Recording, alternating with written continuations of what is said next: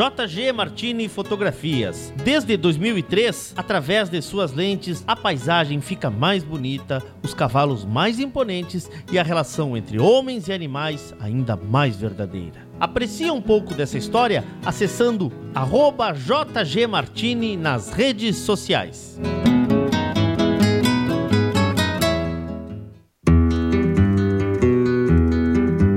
A vida é feita de fases e etapas. E nossos cavalos crioulos nos ensinam a esperar. Esperar o tempo certo, esperar o momento chegar. E ele chegou. A mesma base, a mesma filosofia, a mesma genética, mas com um novo rumo. Lauro Martins e família apresentam Porto Martins Crioulos.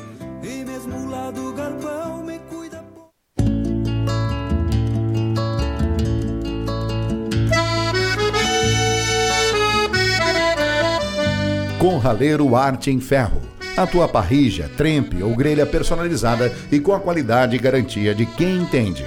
Material altamente resistente, projetos personalizados para toda a linha de churrasqueiras e parrijas. Entregamos em todo o Brasil. Contatos pelo Instagram, arroba Corraleiro Arte em Ferro. Corraleiro, a marca preferida pelos criolistas.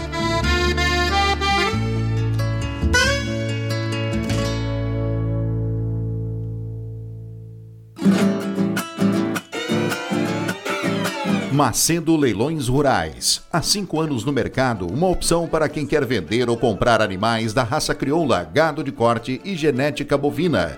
Toda a estrutura e suporte comercial para o teu remate, com agilidade e eficiência. Macedo Leilões Rurais. Lugar de bons negócios. Venha fazer um test drive na nova Toyota Hilux 2022 na Terra Sol, em Caxias e Bento. Com a maior durabilidade e qualidade do mercado e 5 anos de garantia. Consulte condições em terrasoltoyota.com.br. No trânsito, sua responsabilidade salva vidas.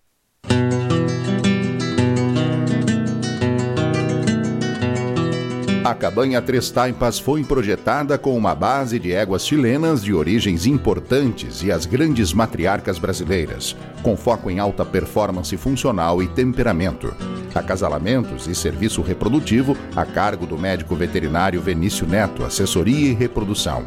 Cabanha Três Taipas. Se tem a marca de cuia, tem função.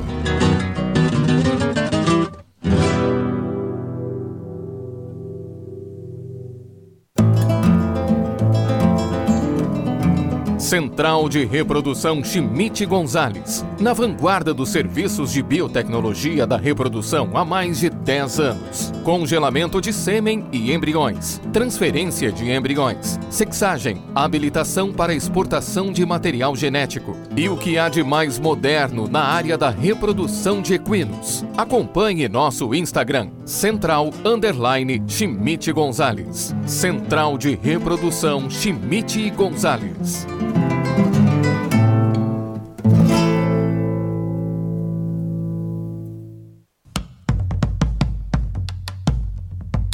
Fazenda Sarandi, há seis décadas desenvolvendo o agronegócio em São Lourenço do Sul e região, com excelência no cultivo de arroz, soja, milho, na criação de gado angus e do cavalo crioulo. Fazenda Sarandi, qualidade a gente faz aqui. Agora tu podes ouvir a Rádio Sul pelos aplicativos para iOS e Android. Basta procurar na Apple Store ou na Play Store e fazer o download dos nossos aplicativos específicos para o teu sistema. Radiosul.net, regional por excelência.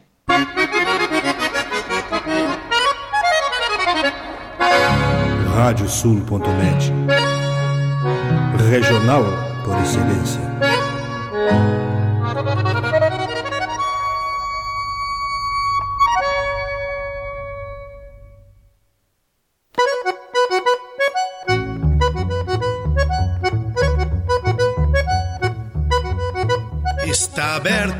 Porteira, nem se preocupe em fechá-la. Recorra do plano à várzea, palmo a palmo da hacienda. Não há de curar bicheira, nem recrutar manada, porque se fez cimarrona e mais crioula. Radiosul.net para bebedouro das almas.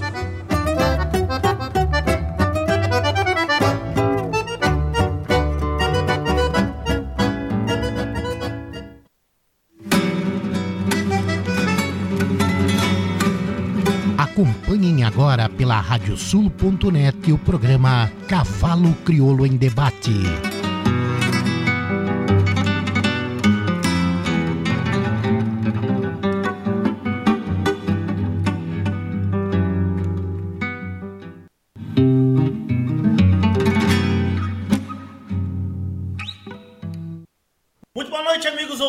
Da Radiosul.net, a rádio regional por excelência. Estamos começando mais um programa Cavalo Crioulo em Debate.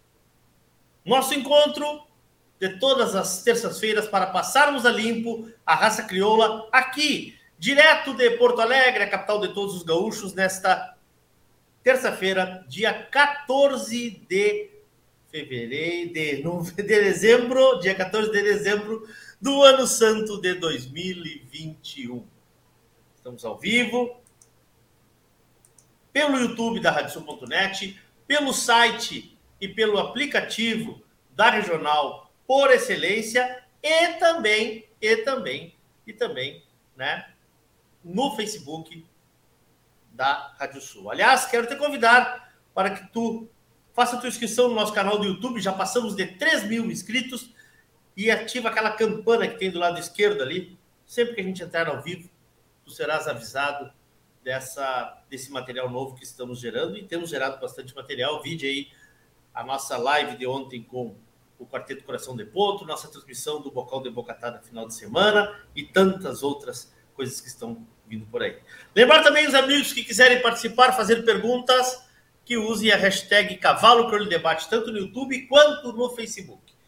Nós estamos em nome de Macedo Leilões Rurais, Porto Martins Crioulos, Corraleiro Arte em Ferro, Terra Sol Toyota, tua revenda Toyota em Caxias e Bento Gonçalves, Tinho Donadel, assessoria equina, encurtando caminhos para o teu sucesso. Contato, redes sociais do Tinho ou pelo 5599 696 5986. Nosso parceiro também é a Celaria Alguim, Alvorada Crioula, Central de Reprodução Chimite Gonzalez, Fazenda Sarandi, Cabanha Três Taipas. A parceria é com JG Martini Fotografias. Nosso programa dessa semana, vamos voltar à série Entrevistas. Hoje vamos receber uma lenda viva da raça crioula. Ele participou da gênesis do que podemos chamar hoje da maior prova de seleção equina que se tem notícia, o freio de ouro. Nascido e criado no mundo do cavalo crioulo, este homem de campo até hoje transpira e, como ele mesmo diz, vive para os cavalos.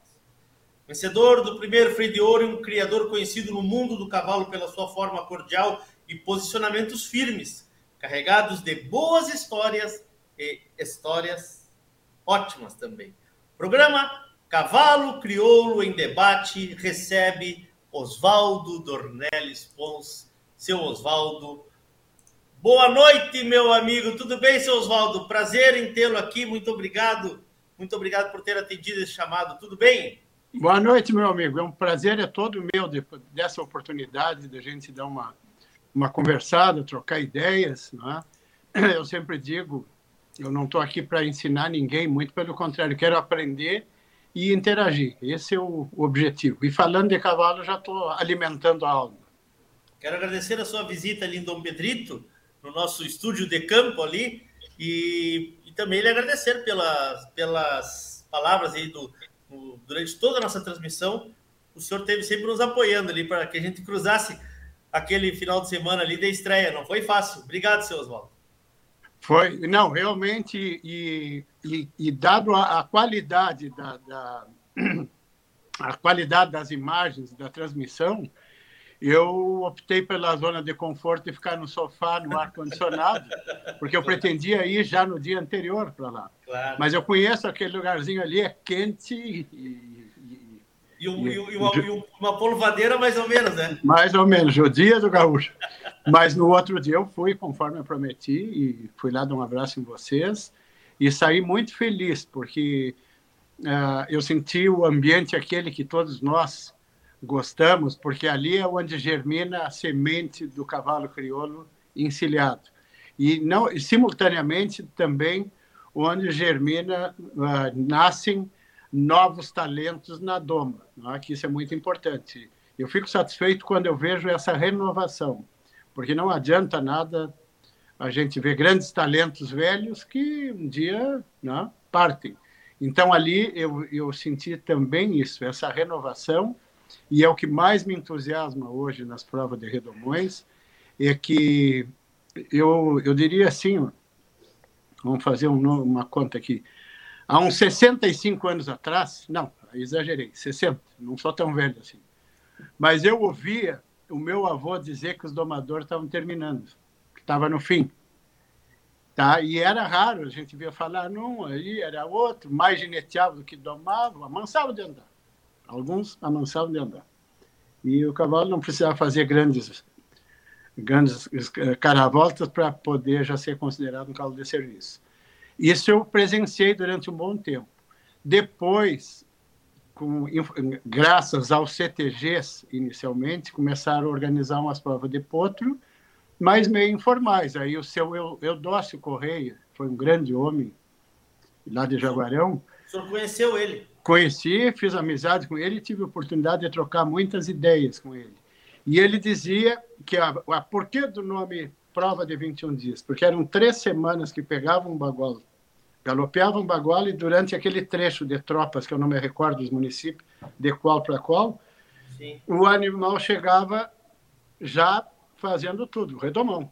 Né? Porque no meio do caminho, laçava uma rezo, tinha que... Ele ia fazendo toda a lida de campo durante aquele serviço e, e era um, gauchescamente falando, uma lambuja para o domador, né? porque eram uns claro. pila mais que ele pegava por fora ali da tropiada. Então, isso aí, depois mais adiante o Wilson Souza, quando começou a, a trabalhar conosco e conviver, ele era um grande entusiasta e, e, já porque vinha influenciado também lá de Uruguaiana que tinham já estavam organizando umas provas boas de rede e ele bah, juntou a fome com a vontade de comer porque ele com vontade eu mais ainda então começamos a e o meu pai apoiou e o Fernando então ficou essa coisa e foi só crescendo hoje eu não tenho dúvida que é a prova que mais junta no cavalos e gente talvez. Gente, eu não vou dizer porque nós temos o freio que tem. Mas sim, vamos sim. assim, proporcionalmente ao evento, sim. é a prova que. Tem provas aí que reúne num UPA 300 e poucos animais, 400, 500. O Júnior Chileno, uma vez, eu olhei, foi 500. Sim. Isso aí demonstra que, que tem consistência, né? Porque aquilo ali brota do chão, da terra. É uma coisa que não é nada elaborado. Ela foi ela foi se autoajustando na estrada, como os potros de, das tropiadas. O senhor sabe, seu Oswaldo, que eu quero. Vou lhe confessar, vou lhe confessar uma coisa. Senhor já participou várias vezes por telefone aqui, né? Porque nós tínhamos uma bancada aqui, antes desse problema todo que passamos aí, né? Sim, sim. E o senhor sabe que o senhor, o único entrevistado, o único entrevistado que eu não preparei uma pauta para conversar, porque eu quero lhe ouvir. Mas eu quero começar lhe fazendo uma pergunta. O senhor aí disse que dos 60, 60 e um pouquinhos anos, assim, experiência, né? né? Qual a sua primeira lembrança de cavalo crioulo? Como chegou o cavalo crioulo na sua infância, na sua estância? Já existia, quando o senhor se lembra, lá em remoto, quando, quando guri? Como é que foi isso? Eu tenho uma curiosidade para lhe perguntar isso. Seu Dirceu já tinha? Como é que era isso? Eu vou responder o que o meu pai respondia, só que depois, eu, como jovem, revolucionei um pouco algumas coisas, alguns pontos. Mas eu vou, eu vou iniciar com a resposta do meu pai. E as pessoas perguntavam desde quando ele criava, criava, uh, criava cavalo crioulo, e ele, e ele sempre respondia: Não, eu não crio cavalo, o cavalo me criou. Ah, porque o meu avô já tinha. Só que era uma cavalhada crioula de serviço ainda sem registro, porque em 32 foi formado a BCC. Né? Sim.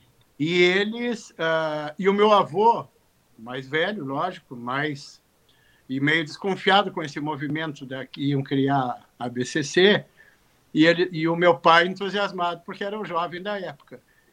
Ah, pegou e disse para ele, e ele chegou entusiasmado, não, vai ter um movimento aí, tem uma, uma turma querendo criar uma associação com registro, e vão, nós temos um material crioulo aqui bom, vamos tentar registrar. E, e o meu avô disse para ele, puxa, esses movimentos assim meio repentino, vamos deixar passar um ano. Um Então ano. foi 30, 33. Mas o meu pai é a Milna, para começar a registrar.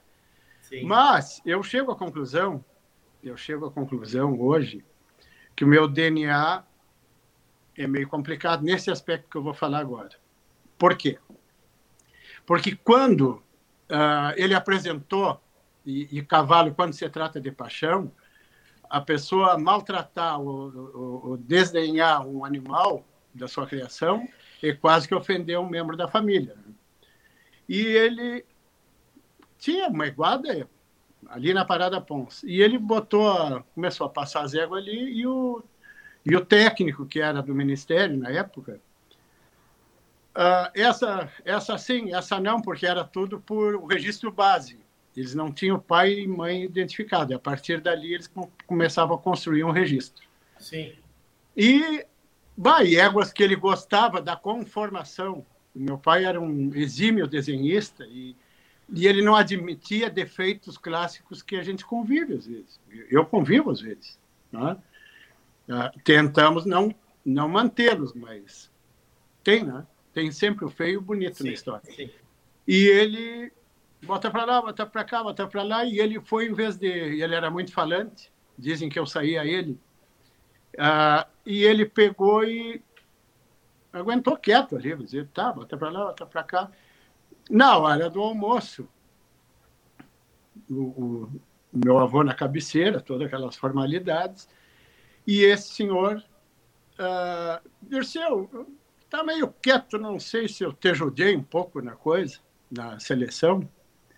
E ele, ele respondeu, disse, olha, vou lhe responder então objetivamente falando. Toda vez que o senhor quiser vir me visitar aqui, o senhor será bem recebido. Vamos almoçar, vamos tomar mate. Tá. Agora, como técnico, o senhor não vem mais aqui. Assim, sem cortar os cascos. E ali deu uma trancada. Porque eram, as exigências eram. Eu, eu era muito criança, né? bom, era criança, eu não era nascido, não sou Sim, tão. sim, sim. Né? E eu ouvi aquilo depois, com muito jeito e tal. E o meu avô disse: Ah, mas tu fosse muito ríspido com, com o senhor esse. Eu disse: Não, mas eu não gostei, o que, que eu vou fazer? Começou a falar de umas é que eu queria, outras. E, e depois houve uma sequência desse, dessa turma fundadora que também teve essa cisão com, a- com, com esse senhor. Não, não gostaram do procedimento dele. Aí entra o Emílio Matos que era um gentleman. Esse homem era um, para mim, eu tenho assim muita saudade dele e devo muita coisa a ele.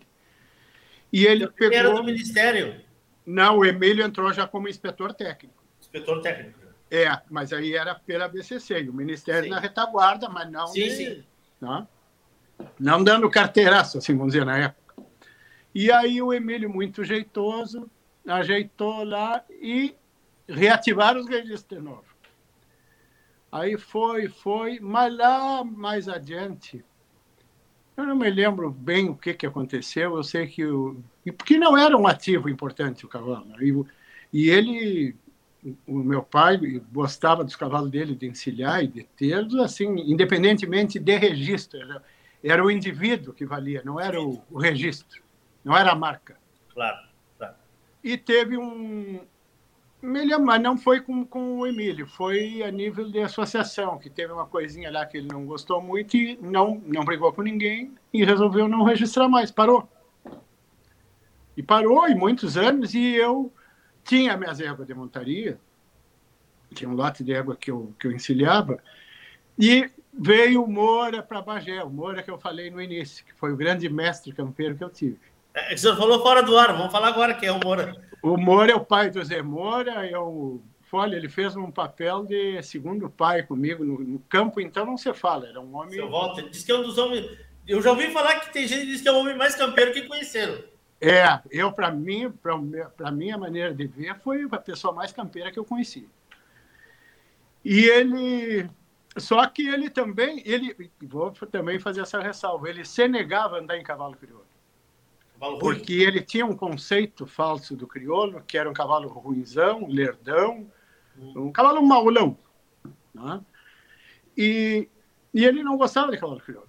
Aí, quando ele veio para Bagé, ele tá, desde que ele chegou, nós não nos separamos mais. Hoje ele ainda estava dizendo, fazem 50, e, 50 anos, 52 anos, a idade do Zé Moura.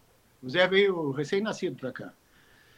E aí a gente saía batendo estribo para o campo, falando, claro que o assunto é cavalo, e aí mais nada registrado, sempre os bueno, esse é bom, esse não sei o quê, esse não presta, aquela coisa. E um dia nós íamos com um rodeio grande na beira da estrada, ali era um gado de cria no mês de julho, me lembro que era um... a geada vinha ainda branqueando. E para um fusquinha, buzinou na beira da estrada e desceu aquele senhor educado e tu és o Oswaldo? Estava o Moura, eu e mais a pionada, né? E aí, sim, senhor, sou. Mas eu não, não dizia nada na porta do Fuca, eu achei que era um... Sim. Mas disse, não, eu sou o Emílio Matos, e tem um amigo comum nosso, que é o Luiz Mário Macedo, era um grande amigo que eu tinha, um homem também muito do cavalo. Você chegou a conhecer ele. Sim. Ele, da Estância da Grota. Aí, e o Luiz Mário me disse que eu te procurasse porque tu era uma pessoa do cavalo e que eu não que tu não podia ficar fora e tu tinha que reativar os cavalos do Dirceu. Aí eu disse, bah, não, realmente eu gosto muito do cavalo crioulo mas nós não estamos registrando mais nada, porque meu pai se empacou no meio do caminho, não quis mais. Aí ele pegou... O senhor era um gurizote ainda ou já era? Ou já era... É, eu estava, nessa época eu estudava em Porto Alegre, é, eu tinha uns 17, 16 ah, anos. Ah, mas já estava é. querendo... É, não, já estava querendo pula. Querendo pula. Aí ele Tá, eu disse, não, disse para ele, bah, vontade não me falta, mas o problema é chegar no homem, como é que eu vou dizer? Aí cheguei em Bagé de noite e comentei com meu pai, não, não, não, não me gera incomodação mais, eu não quero incomodação mais com, relação a, a registro. Aí eu pá, fiquei com a cara de cachorro, aí no outro dia eu acho que ele deu uma pensada, bom, se tu quer, o que resta é isso que está aqui, te vir só não me gera incômodo. E me deu uma pasta, me deu uma pasta grossa, porque era um monte de bicho. E eram os afixos São Martim e Santa Úrsula, que congelaram, não? Santa Úrsula era do meu avô e São Martim dele. Aí eu tá, peguei a pasta e o, e o, eu combinei com o Emílio que se ele, quando numa cruzada lá, se desse ok, se eu tivesse sucesso na, na, na, consulta com meu pai, que eu deixaria a pasta ali com o Moura, que o Moura morava ali na parada, né? e ali era fácil acesso. O, o seu Walter foi, uma coisa que nós não falamos que eu tenho curiosidade, o seu Walter foi trabalhar com vocês em, em qual setor? Ele administrava uma propriedade uruguaiana. Ah, tá. Da e, família? Nos, sim, do nosso pai já. Tá. Mas eu, o, o, pai do Moura era muito amigo do meu avô. É uma, uma história muito longa, de gerações, sim, sim, vão sim. se repetindo. Sim. Aí, o, tá, deixei a pasta ali para o Moura, ele chegou e o Moura, e aí ficou combinado assim. A Iguada Crioula que tinha estava lá, lá em São Martim, que é hoje é a minha propriedade. E ali a Parada Ponza era uma cavalhada mais cruzada, mas bueníssima. Né? Qualquer cavalo no fim de semana ali era xangueiro nas canchas ali de, eu ia lhe perguntar. Eu ia lhe perguntar. Ali da Ramona, a marca de copa, os caras olhavam a marca não bocavam. Era um corredor. E o, e o Moura gostava desse tipo de cavalo rápido, né? Todo gaúcho quer, não sim, quer sim. perder coerada para bicho de casco aberto. E aí eu deixei a, a pasta ali para o Moura, então eles se combinaram e foram lá em São Martinho. E o Moura mandou juntar aquela iguada lá, mas o Moura estava para os registros, para os crioulos, assim como eu estou para automobilismo, não, não, sabia nada.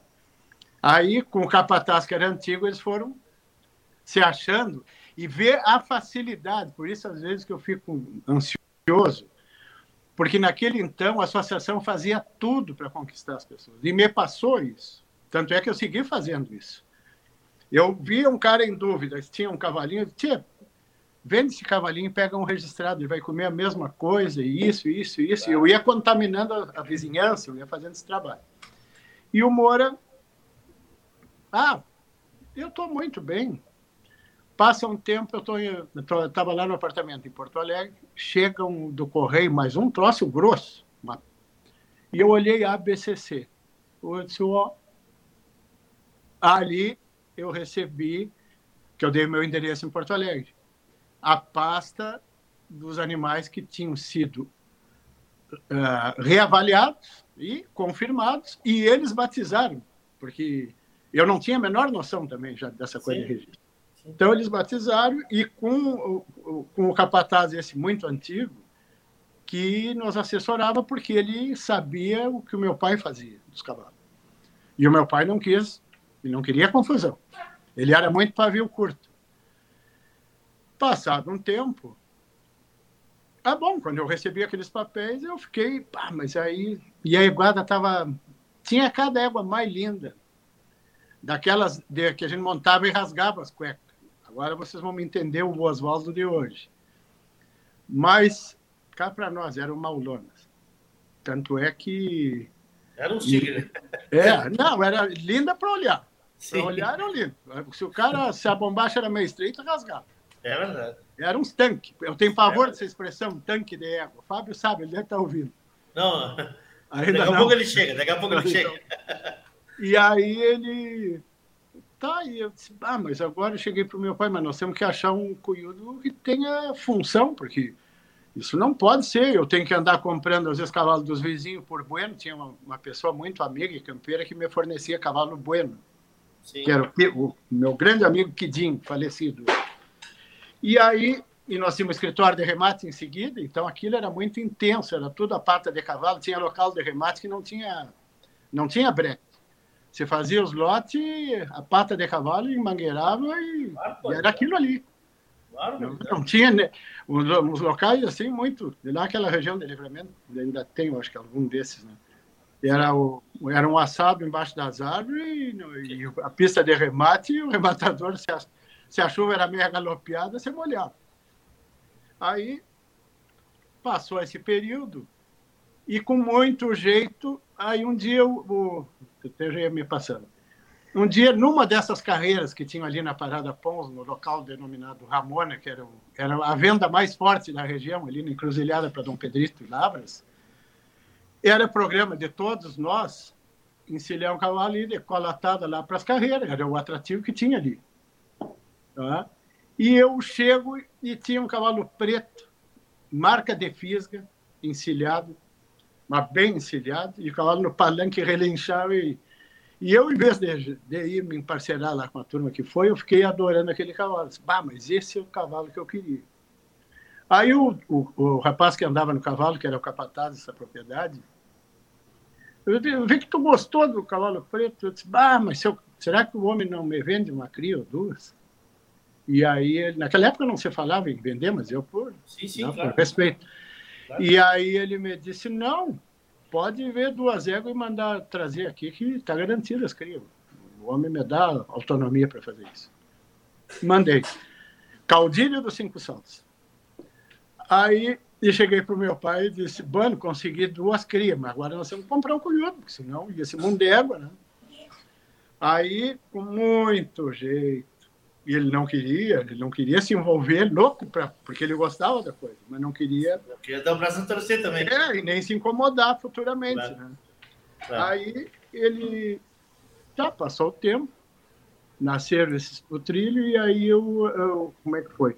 Aí, já bem mais adiante, eu, um dia, visitando ali a Estância da Luz, da família Mogli, onde o, o seu Mário Moglia, meu sogro, era o, o, administrador, um dos parceiros,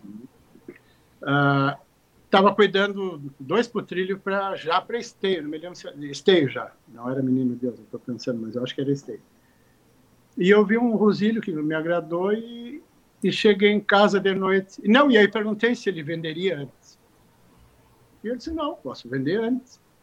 Aí comentei com meu pai, que tinha achado um cavalo rosílio, assim, assado no poto, e ele me autorizou a comprar.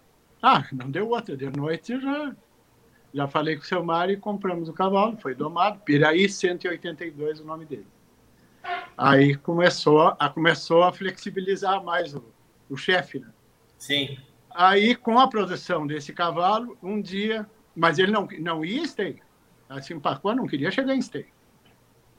E eu ajeitando. Um dia nós vimos uma viagem, não me lembro, acho que a gente andava para lá de São Paulo. Sei que a minha mãe vinha junto. E, e nós vimos ali por Novo ali quase chegando em Esteio, no sentido contrário. E estava exposição de Esteio bufando, né? E eu disse: vamos dar só uma chegadinha aqui para dar uma espiada. Não, não, não, não.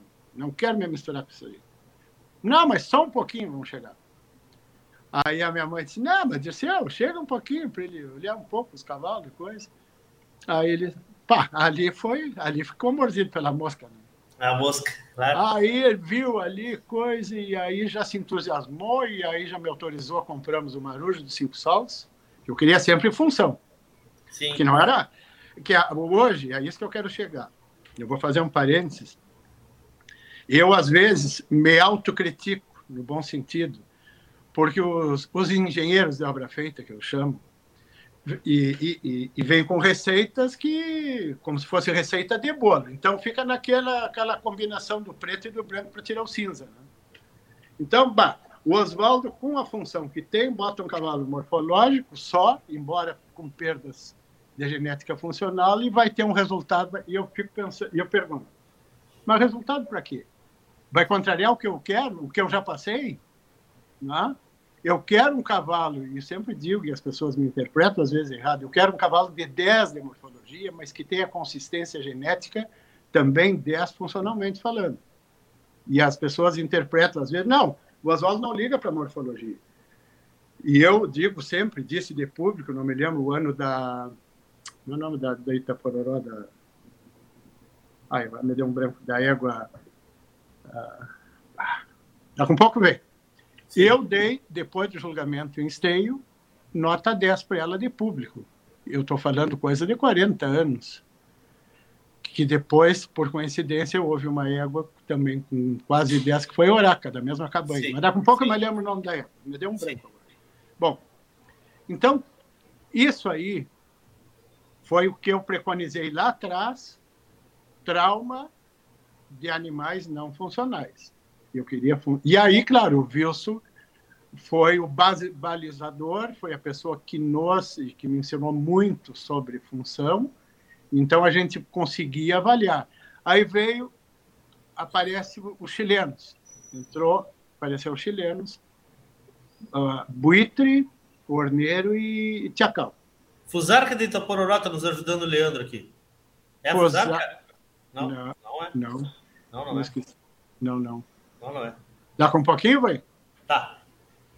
Bom, e o, o, chegaram, chegaram os três chilenos. O doutor Flávio Telecheia já tinha o aniversário e já tinha me dado uma cria dele. Bom, eu... mas peraí, aí, aí o seu Dirceu entrou no mundo do cavalo crioulo. Ah, não, desculpe, é. Com, com essa entrada lá no parque, ele reencontrou amigos antigos e, e respirou o cavalo de novo. Porque ele não queria dar o braço a torcer, esse sangue de espanhol. Baliza, é... baliza, baliza, baliza. Baliza, para fechou. Baliza. baliza.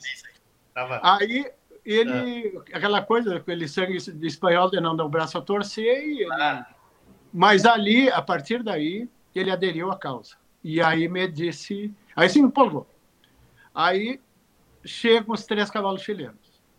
E eu, e eu já tinha estava levando a primeira produção dos Filhos do Piraí na exposição e ajeitei para ele ir, com, ir conosco lá. E aí ele participou, ele abraçou.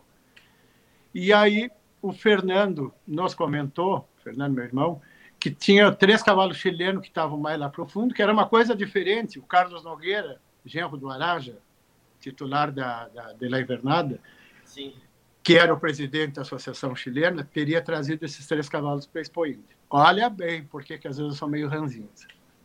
Tá. Ah, o, o, o, o, cavalo que competitivo naquele então, que foi o primeiro prêmio de, de, de esteio, foi o Tchacal, porque dava mais ou menos semelhança ao, ao que se buscava na época. O Orneiro foi excluído, da, não deixaram participar na pista.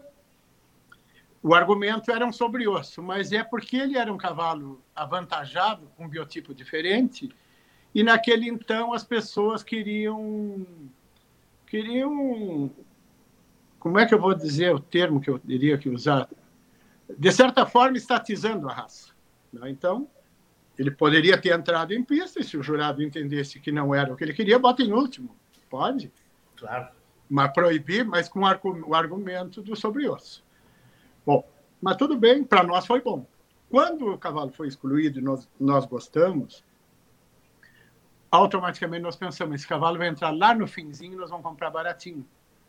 Porque todos, era... anima... todos os animais iam à venda, né? Todos os três. Tá. Foi vendido o, o pela porta da frente, premiado, como tinha que ser. Sim, sim. Que fez um belo trabalho lá na região do Jaguarão. Entrou o Buit, que veio para Bagé, nas mãos do seu Lauro Tavares, que era um baita cavalo também, sem aniversário. E o Orneiro era o patinho feio, entrou lá na apagada das luzes. Só que teve um porém. O Dr. Flávio Telechei era muito nosso amigo. E comigo ele tinha assim um carinho muito especial.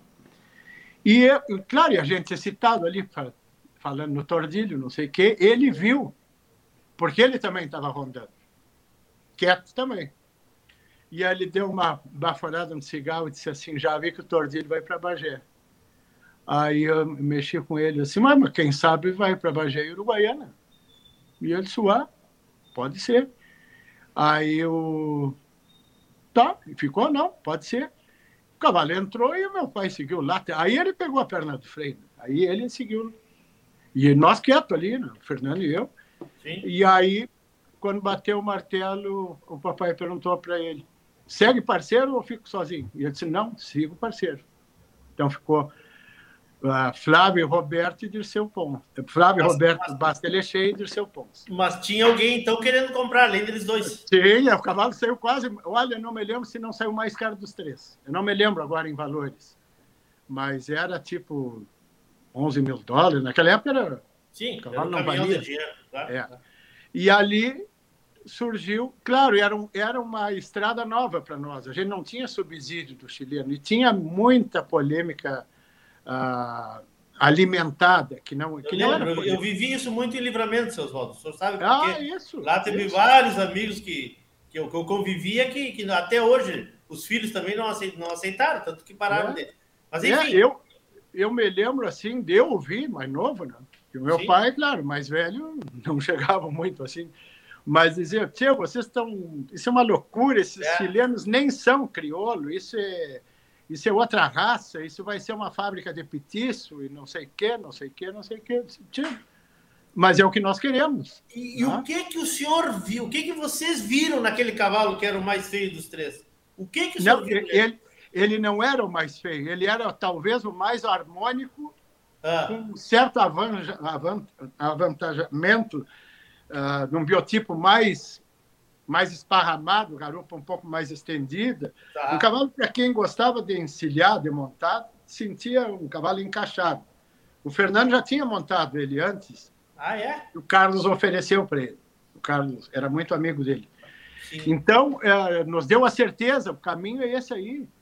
E, e, e, não erramos, né? Mas, claro, sempre com o olho no gato e outro no peixe, porque a gente tinha um, um certo medo, porque era uma estrada nova, de que não que realmente fosse ser um, uma fábrica de petiço, tá?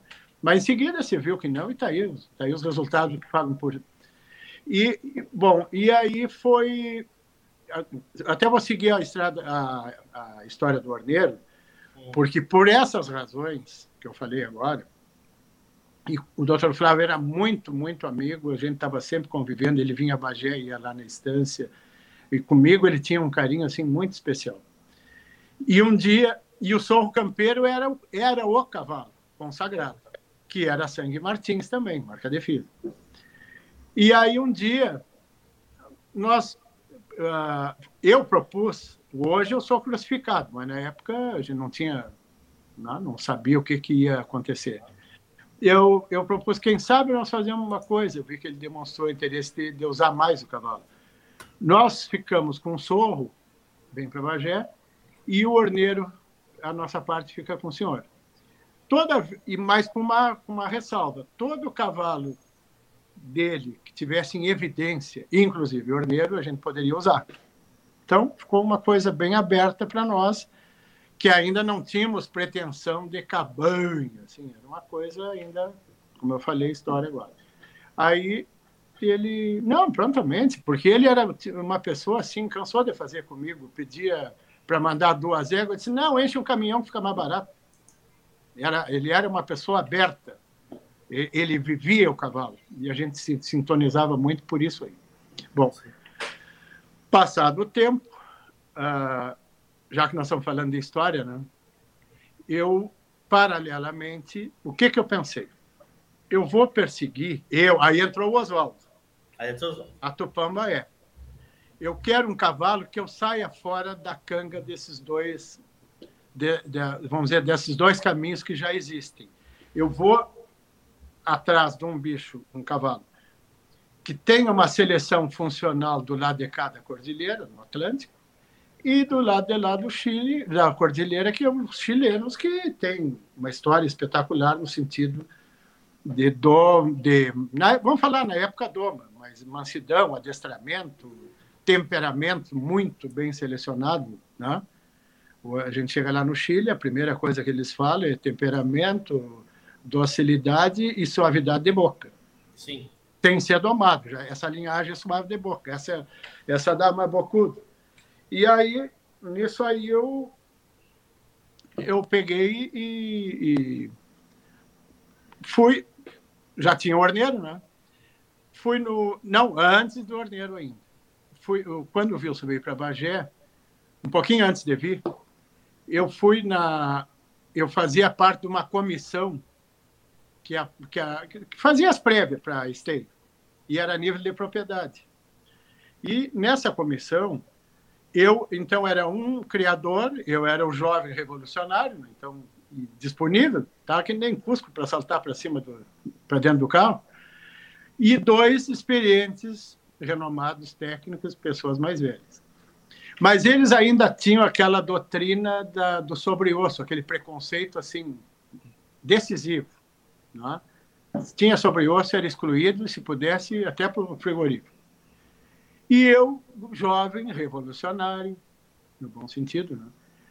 fui visitar a cabanha, dentre outras, a cabanha Cinco Saltos, que era meu sonho de consumo. E lá, revisamos, tá, tá, tá, puxa uma potrancabaia que eu me apaixonei. Eu, ela vinha de longe lá e eu dizia, bah, mas isso é o meu sonho. Potranca. Aí ah, olharam, e eu vi, já enxerguei sobre os, mas fiquei quieto. Né? Aí eu, era 2 a 1 um, eu era o mais novo. Né? Excluíram a potranca. E linda a potranca. Aí eu fiquei com ela na cabeça. Terminou a gira toda e eu ligo para o seu Cláudio Martins, que era meu amigo, e depois, primeiro me deu uma baita puteada. Né? Depois ficou, que ele era, ele era de pavio curto. E ele, eu cheguei, seu Cláudio, me vendo aquela potranca baia que eu vi lá, que foi, foi cortado. Mas tu ainda tem cara de vir querer me comprar potranca que vocês cortaram? É uma barbaridade, isso é uma barbaridade, isso não pode ter, não podia ter acontecido, porque isso é uma besteira. Eu, seu Cláudio, eu concordo com o senhor.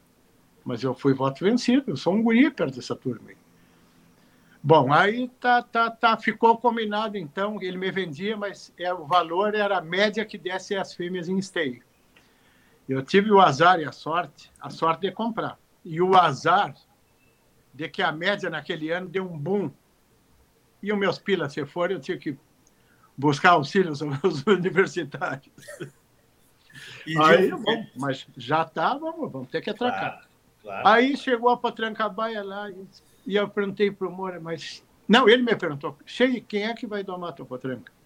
E aí eu disse, ah, mas agora eu tenho que descobrir um cara muito bom, porque eu quero para mim encilhar. Um domador me, me ajuda e tá. E eu disse, mas eu sei, o Capataz, que o apelido do Wilson é Capataz, né? Ele já estava na estância. O Wilson estava em Uruguaiana e foi criado ah. junto com o Moura. E, eu, e, o, e o Moura me diz, o capataz, mas será que ele doma, chefe? Eu disse bem assim para ele, porque eu conheci ele já com outro status, já como administrador. Já, né? Sim, sim. E ele disse, não. O Moura disse bem assim, doma e, e como domador de rede, desafio pela rádio, um cara que bata ele. Era o termo que se usava naquele momento, pela rádio, no tempo do rádio. Aí eu peguei e disse, bom, se tu tá me dizendo, então tá. Aí quando o Wilson veio, a Bagé, que nós tínhamos remate, que ele vinha nos remates, mostrei a potranca, ele gostou, e o Wilson não gostava de encilhar cavalo crioulo também. Isso é bom que você saiba. Por causa do mesmo meu problema lá no, no passado. Por causa do... No resumo, todos os homens campeiros de a cavalo não gostavam de andar crioulo, por quê? Porque tinha umas linhagens de crioulos não funcionais que eram lindos para olhar. Tirar fotografia, tá. Então, a gente ia buscar recurso em cavalos cruzados. Puxar da boca e da cola era a mesma coisa. É, se a raça ia descer ela, como é que eu vou. Claro. Então, tinha uma coisa errada. Claro. Aí o Wilson olhou, pá, pá, levou. Passou seis meses por aí. E um dia o doutor Flávio me disse: Che, que égua aquela tua baia que o Wilson redomoniou lá. Mas como? Mas onde o senhor viu? Não, ele foi num remate. Eu acho, não me lembro, em Alegrete, por ali pela. Não, da queimada ali perto de Uruguaiana. Foi eu vi que estava nessa baia lá, mas Deus, o livro até arrepiar. E ele gostava de cavalo bom, né? ele tinha essa. E aí eu, ah, mas aí eu fiquei, eu, eu disse, o Wilson não me falou nada, não. Telefone era muito difícil, né? A gente se comunicava mais ao vivo quando vinha. Mas eu fiquei e, com e por água bilhete, por bilhete com o caminhoneiro. É. E eu fiquei com água na boca. Eu disse, ah, mas essa louca, se é tudo isso, o homem que está falando, ele sabe claro, das coisas. Claro. Bom, passado um tempo, ele vem para me entregar a égua. E naquela época a Estância São Martim, lá onde eu estou, era muito grande e tinha uma, uma turma de mapeonada, 12 por aí, e mais uns outros domadores, assim, aquela coisa bem gaudé. Mas os guris dava 20. Ah, dá. E aí eu peguei e o Wilson levou a égua num, num box, numa caminhonete Chevrolet, descarregou, aí almoçamos, largou a égua num potreirinho ali, de tarde, antes da pegada de cavalo de tarde, eu disse para o capataz, não deixa ninguém sair para o campo que o Wilson vai me entregar uma égua hoje aqui, eu quero que todos vejam. E aí, ah, não deu outro. E o bicho era pachola, né? Eu estou enxergando, encelhou a égua baia, o laço era um arame, estava falando nos laços, né? É, nós estávamos falando das Laço, cola, atada e encilhou essa égua e ali na frente desse esse louco fez tanta coisa, né? Naquela época era uma raridade. Sim. E aí eles se cochichavam, não, mas isso não é domado, isso é adestrado, isso é cavalo de circo. Os comentários, porque claro. os domadores daqueles que davam tapa na queixada, imagina. Sim, imagina. E aí eu peguei, depois que ele fez a apresentação, bom, de agora em diante eu quero mais ou menos parecido com isso. Lógico que não ia conseguir, mas só para botar pressão. Né? E aí, e me entregou a égua nesse dia e eu segui encilhando ela lá. Ela já estava enfrenada aí? Enfrenada. Enfrenada. Enfrenada. Prontinha. E eu encilhei ela um tempo, aí um dia ele, numa vinda dele, ele disse, bigode, ele me chamava de bigode, me empresta a tua baia, porque vai ter uma exposição funcional em Jaguarão. Era o primeiro, os primeiros movimentos lá de Jaguarão. E o Telmo, que era primo dele, que era capataz do Dr. Flávio, tinha convidado ele. E aí eu disse: não, tudo bem. Bom, foi a grande campeã funcional nessa exposição. Aí ele já estava aqui em Bagé e, e, o Itaí tinha nascido, já dentro do meu projeto, esse dos dois dos dois lados da cordilheira, né? Sim. Itaí, desse acasalamento saiu o Itaí. Aí o, eu chego, passei ali na parada, que era o meu caminho para ir para São Martinho, e ele estava dando água para o Itaí. Estava recém-pego, poucos, poucos galopes.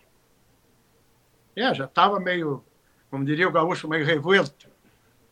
E aí ele dando água, ele disse, Che, bigode, vou te pedir de novo a tua baia, porque vai ter, vamos que vão fazer o tal de freio de ouro, tal de freio de ouro. Lá em Jaguarão. E aí eu peguei, negativo.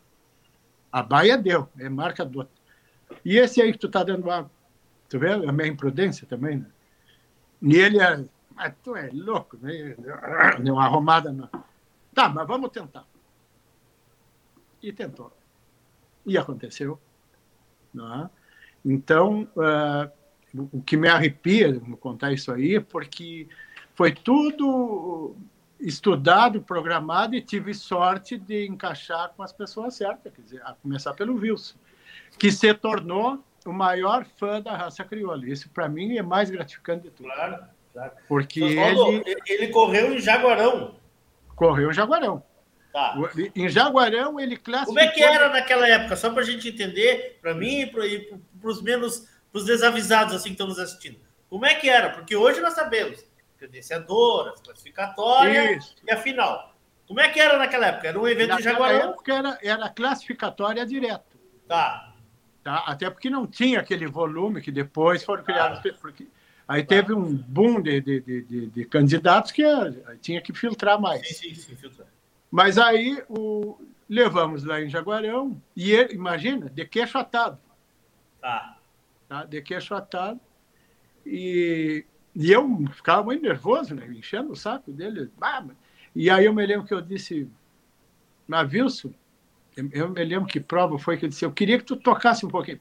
E ele me disse, para, bigode, nós estamos muito bem de nota, nós estamos com sobra. Vamos deixar esse restinho para o freio de ouro, porque o freio é lá em Stey, e o nosso cavalo é novo. Aí, mas o que ele dizia, eu dizia, amém, né? quem sou eu para e não deu outra, né? E ele foi caldeando e levou o cavalo, e frenou nesse período, e ganhamos o freio. E foi um marco na minha vida de criador de crioulo, e para ele também, né? Coisa que ele também não imaginava. Porque, e desde porque, aí... porque ali, porque ali além, além do primeiro freio de ouro, ali nasciam, nasciam duas entidades do cavalo crioulo, vamos dizer assim, né? O cavalo, o seu cavalo, e o Wilson Souza, né? Porque Exatamente. Ali, né? Porque eu acho que eu acho que ali porque o Itaí não foi Itaí só porque ganhou o primeiro freio. Ele é um cavalo que, como o senhor disse, que a gente olhava era bonito.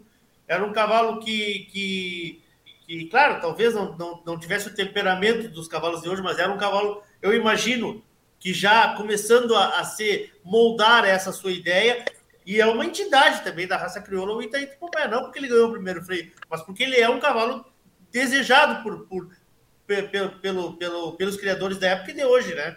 Com certeza. E olha só, a repetibilidade, que é o principal de tudo. Sim.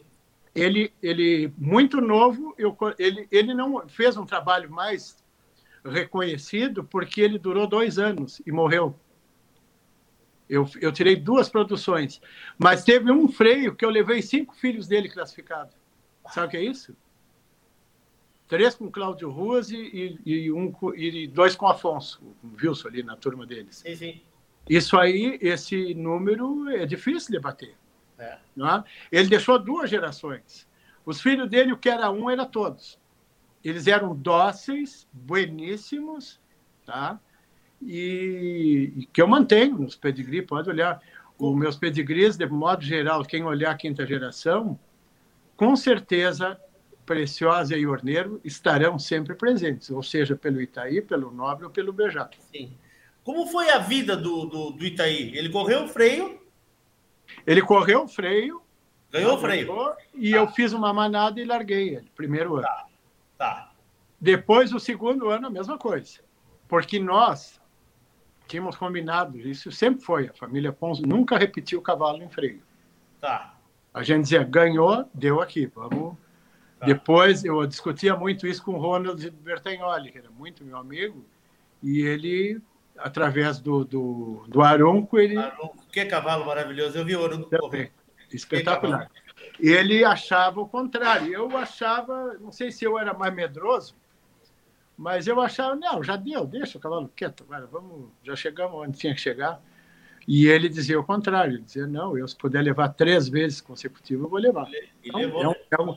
Mas eu acho que eu vejo assim, o cavalo crioulo, a raça, ela deve ter esse espírito democrático, que cada um busque o caminho que lhe convenha, que fique feliz ao criar o cavalo.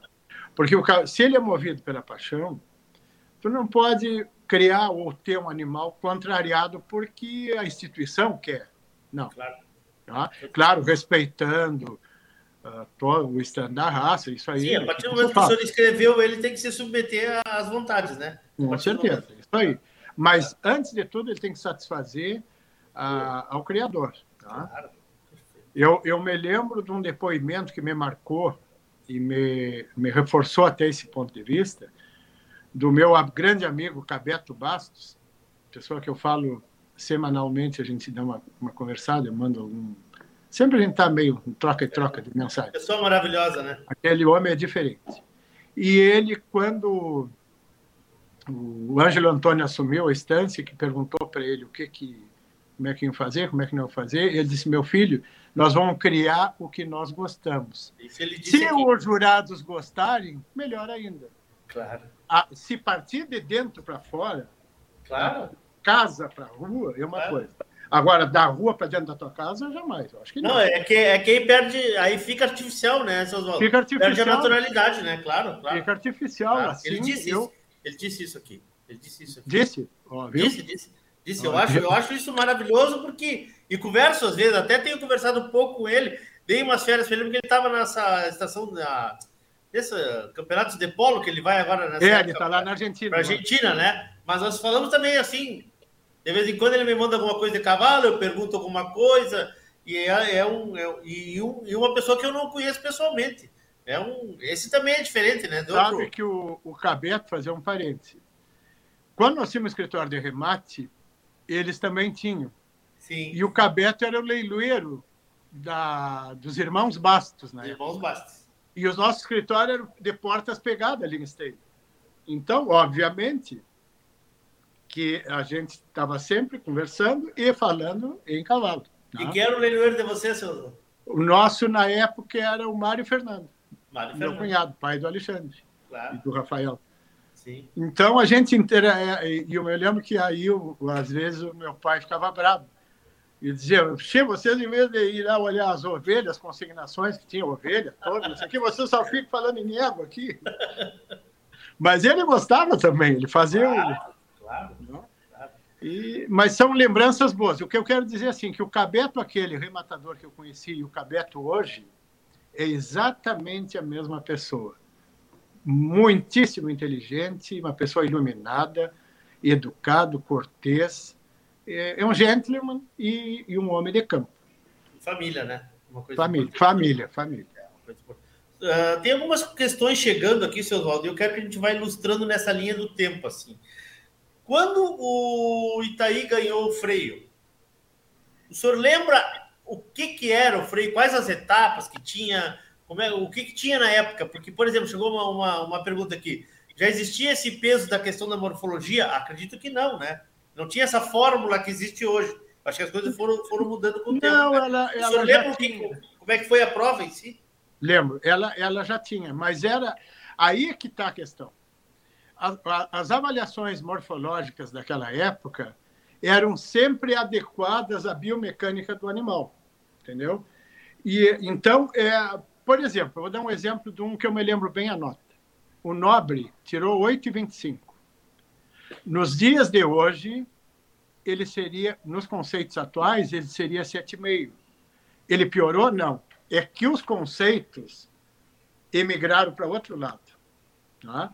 Quase por isso, volto a dizer lá no ponto inicial, por isso que é o meu trauma de querer retroceder porque começa, a gente começa a se encantar muito com, com uma morfologia que não é a do cavalo de sela, ingerindo genéticas que não são funcionais, não é? em detrimento a melhorar a nota morfológica. E no fim fica que nem é, que não é uma coisa nem outra. Então, o, respondendo ainda do Itaí, as provas era isso era discutido, começou lá em Jaguarão, então vamos botar dois laços emendados, presilhava a, a presilha, argola e presilha fechavam um círculo. E uma das etapas era galopar dentro daquele círculo, porque era tudo. É, eu sempre digo isso e repito: o Freio de Ouro nasceu das, vamos dizer, das experiências, da, das avaliações que você tinha a nível de campo, era tarefas de campo essa, essa etapa seria mais ou menos guardada as devidas proporções com aquela do onde a gente via do, do, do, desses, dessa de redomão, que eles ficam num quadrado, só que ali seria num, num para escaramuça livre, seria assim? É, mais ou menos aquilo, só que dentro daquele círculo. E do círculo, tá. Não? E ali, ali podia escramuçar e. É podia, ali, ali o ginete tinha que inventar o que podia fazer. Claro. Quanto mais ele exigisse, mais dificuldade ia ter e, por consequência, ah. se bem feito, mais nota tiraria. Mais nota tinha. Tá? Mas assim, ó, por que, que no primeiro freio não teve gado?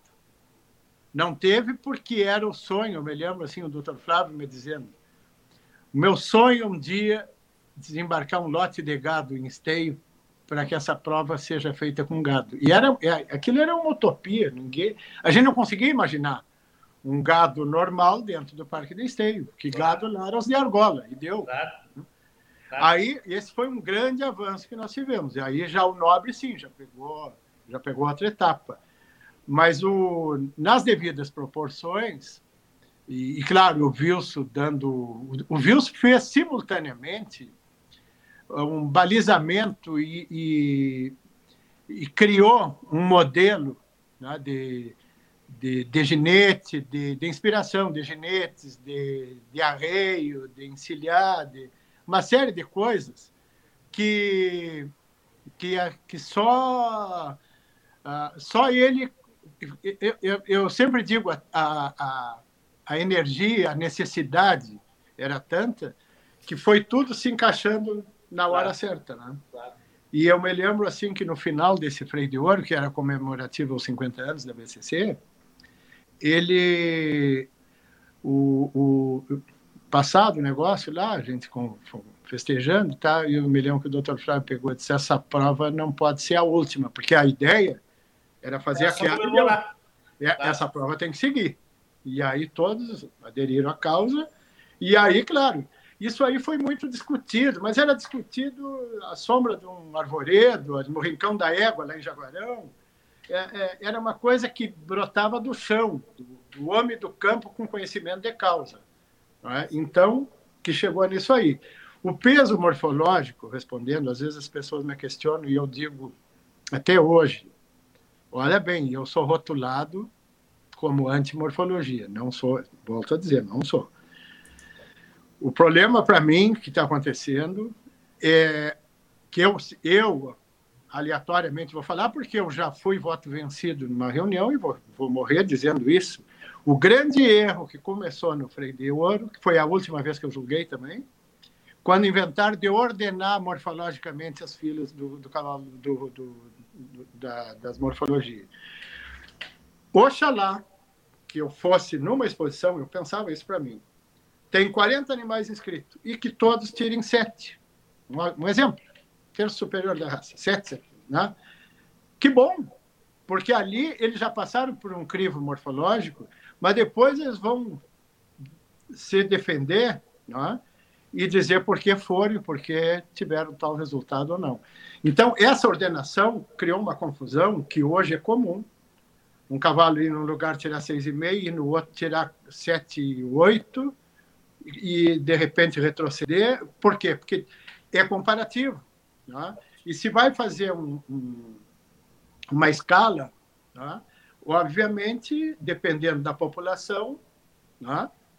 é, é, é como tu botar uma pessoa normal, bonita, junto com um conjunto de pessoas tipo de beleza. Tu vai ficar o patinho feio sempre.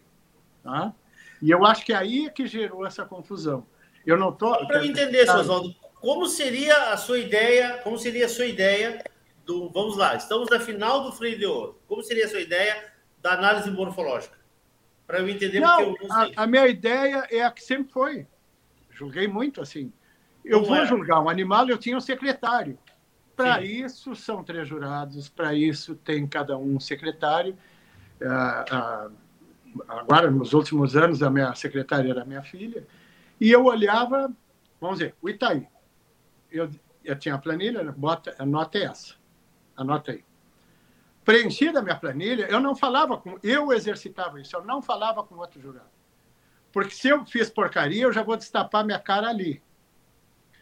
Tá? E no, no, a partir do momento que a entidade começou a, a se autoproteger, ela, ela conseguiu criar um consenso nas placas, mas essas discrepâncias elas começam a escapar do meio dos dedos que vem acontecendo. Acontece hoje muito.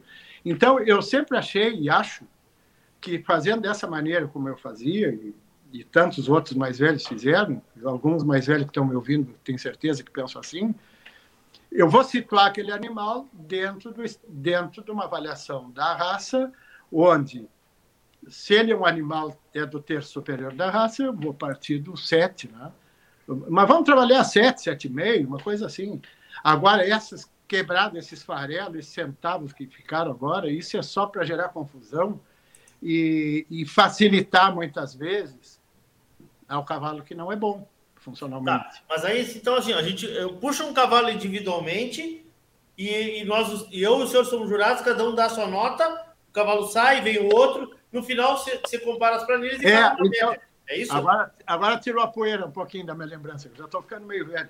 Mas é tá. assim, eu dizia para a secretária, vamos supor, a égua baia que ela é nota 7, ela botou na planilha. Reunidas as planilhas, ia lá para a central, para o computador.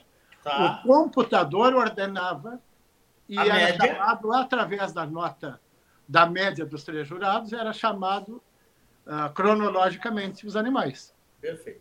Era, era uma coisa clara, assim, mas na medida que o fácil foi se tornando difícil, ficou muito mais complicado. Eu, eu, eu, eu, eu fico feliz porque eu fui voto vencido e, e a primeira vez que eu fui julgar já nessa nova modalidade, hum. se não me engano foi em Gramado, naquela, naquele dia eu já fui quando comecei ali a trabalhar, eu peguei disse, é a última vez que eu piso em pista de julgamento. Não, eu sempre fui muito verdadeiro.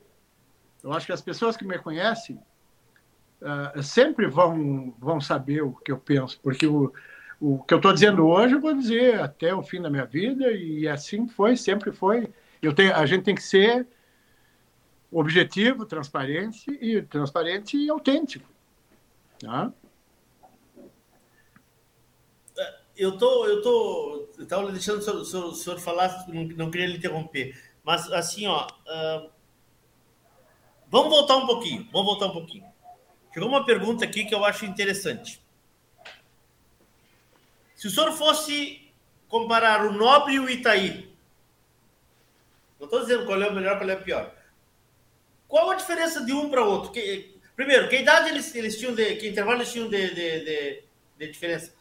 Porque imagino que o senhor continuou fazendo a sua seleção, né? Sim, sim, sim. Tá. sim. Que, dá, eh, que, que eles tinham de diferença de idade? O Nobre está aí uns, deixa eu ver, cinco anos, eu acho. Cinco, cinco anos, tá, vamos lá, quatro, cinco anos. É.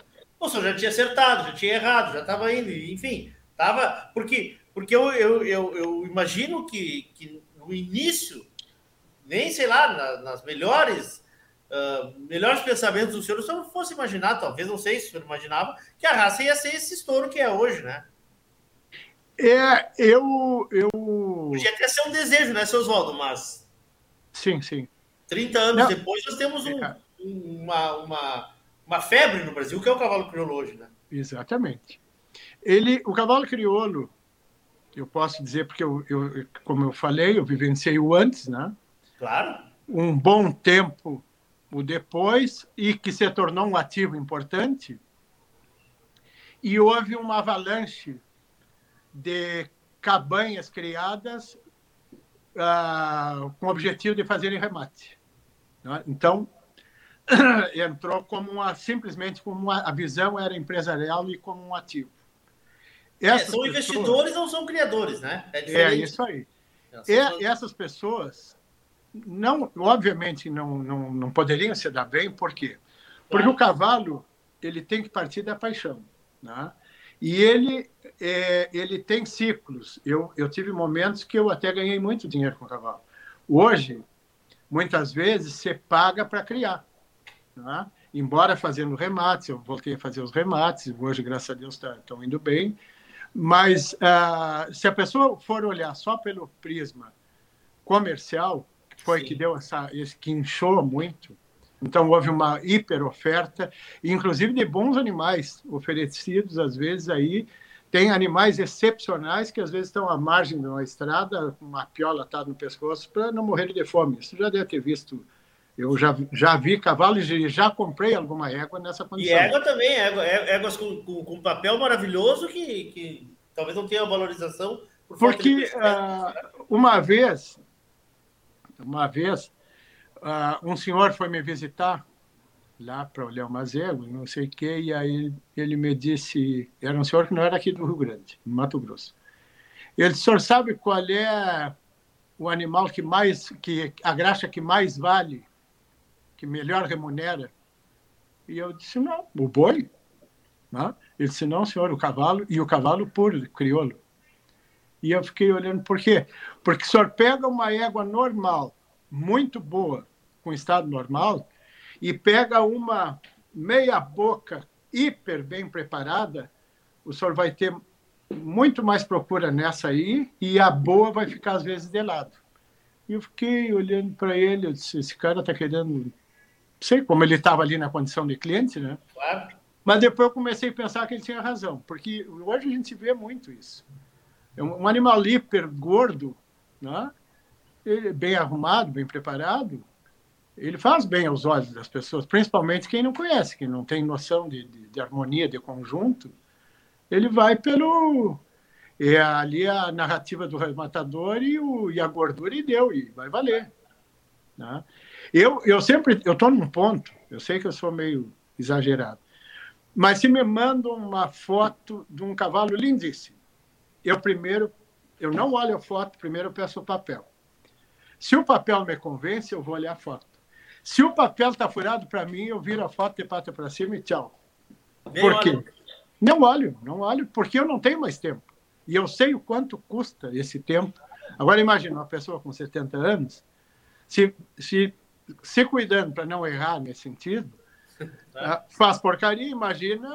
Não, é. Só meus netos vão corrigir depois. porque, claro, porque nós demoramos aí 10, 12, 15 anos para corrigir, às vezes, um erro, né? Se, é, se não né? é mais, é seu Oswaldo. Com certeza. Nessas idas lá do Dr. Flávio, eu me lembro muitas vezes dele me dizer, eu era gurizão, né? Ele dizia, Chefe, qual é o problema de criar cavalo? Eu disse, não, qual é? Esse, o problema é que nós duramos muito pouco em relação ao cavalo para poder construir alguma coisa. E eu me lembro, por sorte dele, a Mariana está tá tocando direitinho, tudo certo, mas eu eu me lembro desses comentários que ele fazia. Às vezes eu fico, pá, mas eu, eu já estou na idade dele quando ele dizia isso, então eu tenho que estar com os olhos que é um pila. Né? E ele era um zootecnista nato, né? Ah, cara? aquele homem sabia das coisas. Era. Ele, o que ele fosse criar era com grandes resultados. Se fosse era. galinha, era boa. Se gado, bom, ovelha, tudo. E uma pessoa parceira mesmo. Sim. E a gaita, seu Oswaldo? Você fez baú, vou responder assim. assim, nós temos que contar aqui para a turma como foi que, que, que, que vocês conheceram o Jaime, né? Não posso deixar disso. A Rádio Sul, ela é, ela, o DNA da Rádio Sul é a música gaúcha de boa a qualidade. Música né? gaúcha, música gaúcha. Então... Não, eu. Como é que eu vou dizer uma eu, eu, eu sou longe de ser gaiteiro. Eu mantenho aquele estoque galponeiro que eu me inspirava muito em. Porque numa estância, um peão, um domador que tocasse duas marcas, como eles ah. diziam, era o rei da cocada ali, né? Claro. Ah, ele era, ele era a figura principal. Imagina aquele silêncio na beira de um fogo, sem luz. Só, só a lavareda do fogo ali, a luz do fogo. E um floreio de gaita, ele repetia aquela marca dez vezes e cada claro, vez ficava melhor. Desligava, o motor, desligava o motor ficava só no candeeiro, né? Era isso, isso. isso. Eu ainda peguei o, a, o aéreo, o aerodinamo, o aerodínamo. Sim, então, dínamo. pior ainda, o, o candeeiro. Claro.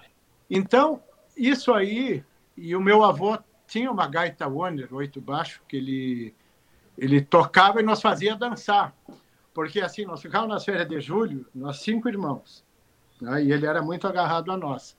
Sim. E imagina um velho para segurar a gurizada dentro de casa, aqueles dias frio ou com chuva, é como galinha que cria pato, né? Claro. Os patos vão para água, a galinha ficava Como, como era o nome dele, seu Oswaldo? Uh, Martim de Macedo Pons, Zizinho era o apelido. Martim, E ele, então ele, aí nós dizíamos, não, nós ficamos dentro de casa, o senhor tocar gaita. Aí ele nos fazia dançar. Então, era, naquela época era mazurca, era polka, era milonga, não, shot.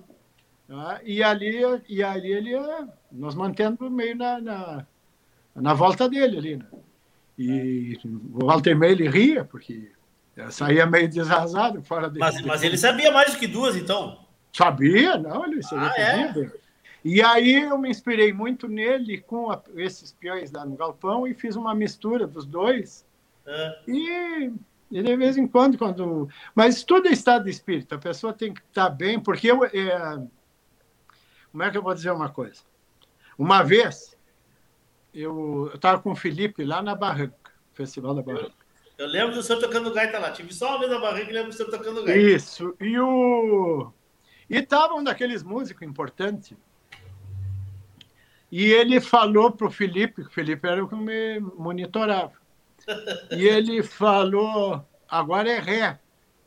E o, e o. Era uma música X da que tinha ré. E eu disse: Tia, não adianta que meu cavalo não recua. E ele se achou aquilo notável, nunca tinha ouvido. Mas eu, eu a minha mãe lutou para me botar no conservatório para estudar, mas eu nunca, eu sempre fui meio arredio. Eu gostava de inventar do meu jeito. É.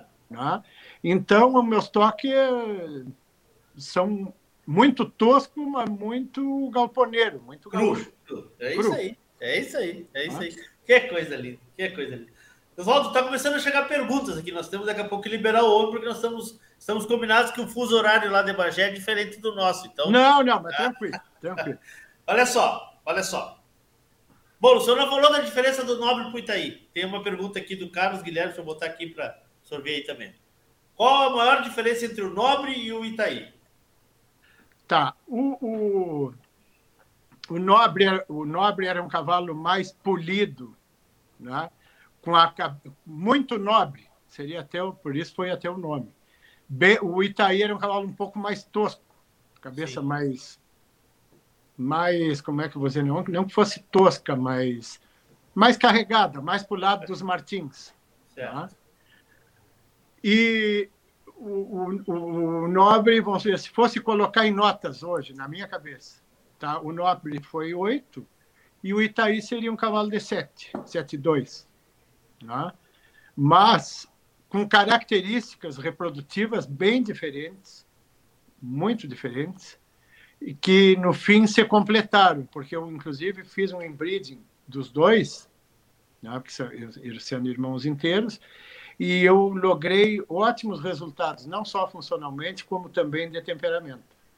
Então, por isso que eu digo, a tal de genética, essa não é receita de bolo que o cara é, chega e vai fazer. É. O Júlio Guasqueiro está nos acompanhando. O Júlio está participando, seu Oswaldo, de, um, de uma concurso que tem na televisão aí, lá no México, onde os caras fazem uma faca, não sei se você já viu, fazem uma faca na hora ali, dão, dão uma. Mostram uma, uma, uma faca, uma daga, uma espada, e o, e o, e o cuteleiro tem que fazer uma igual. O Júlio está dizendo aqui, ó. Tive um cavalo tupambaia, uma máquina. Manda uma faca de presente pro seu Oswaldo aí, Júlio. Pronto, já vamos fechar, né, seus valores? Claro, não, não, não. Vamos, vamos usar essa faca. Que conselho o senhor daria para quem está começando na raça? Boa! Olha, eu, eu casualmente hoje, uma pessoa me ligou de fora. Eu digo, é muito, eu já começo respondendo que é muito pessoal. Né?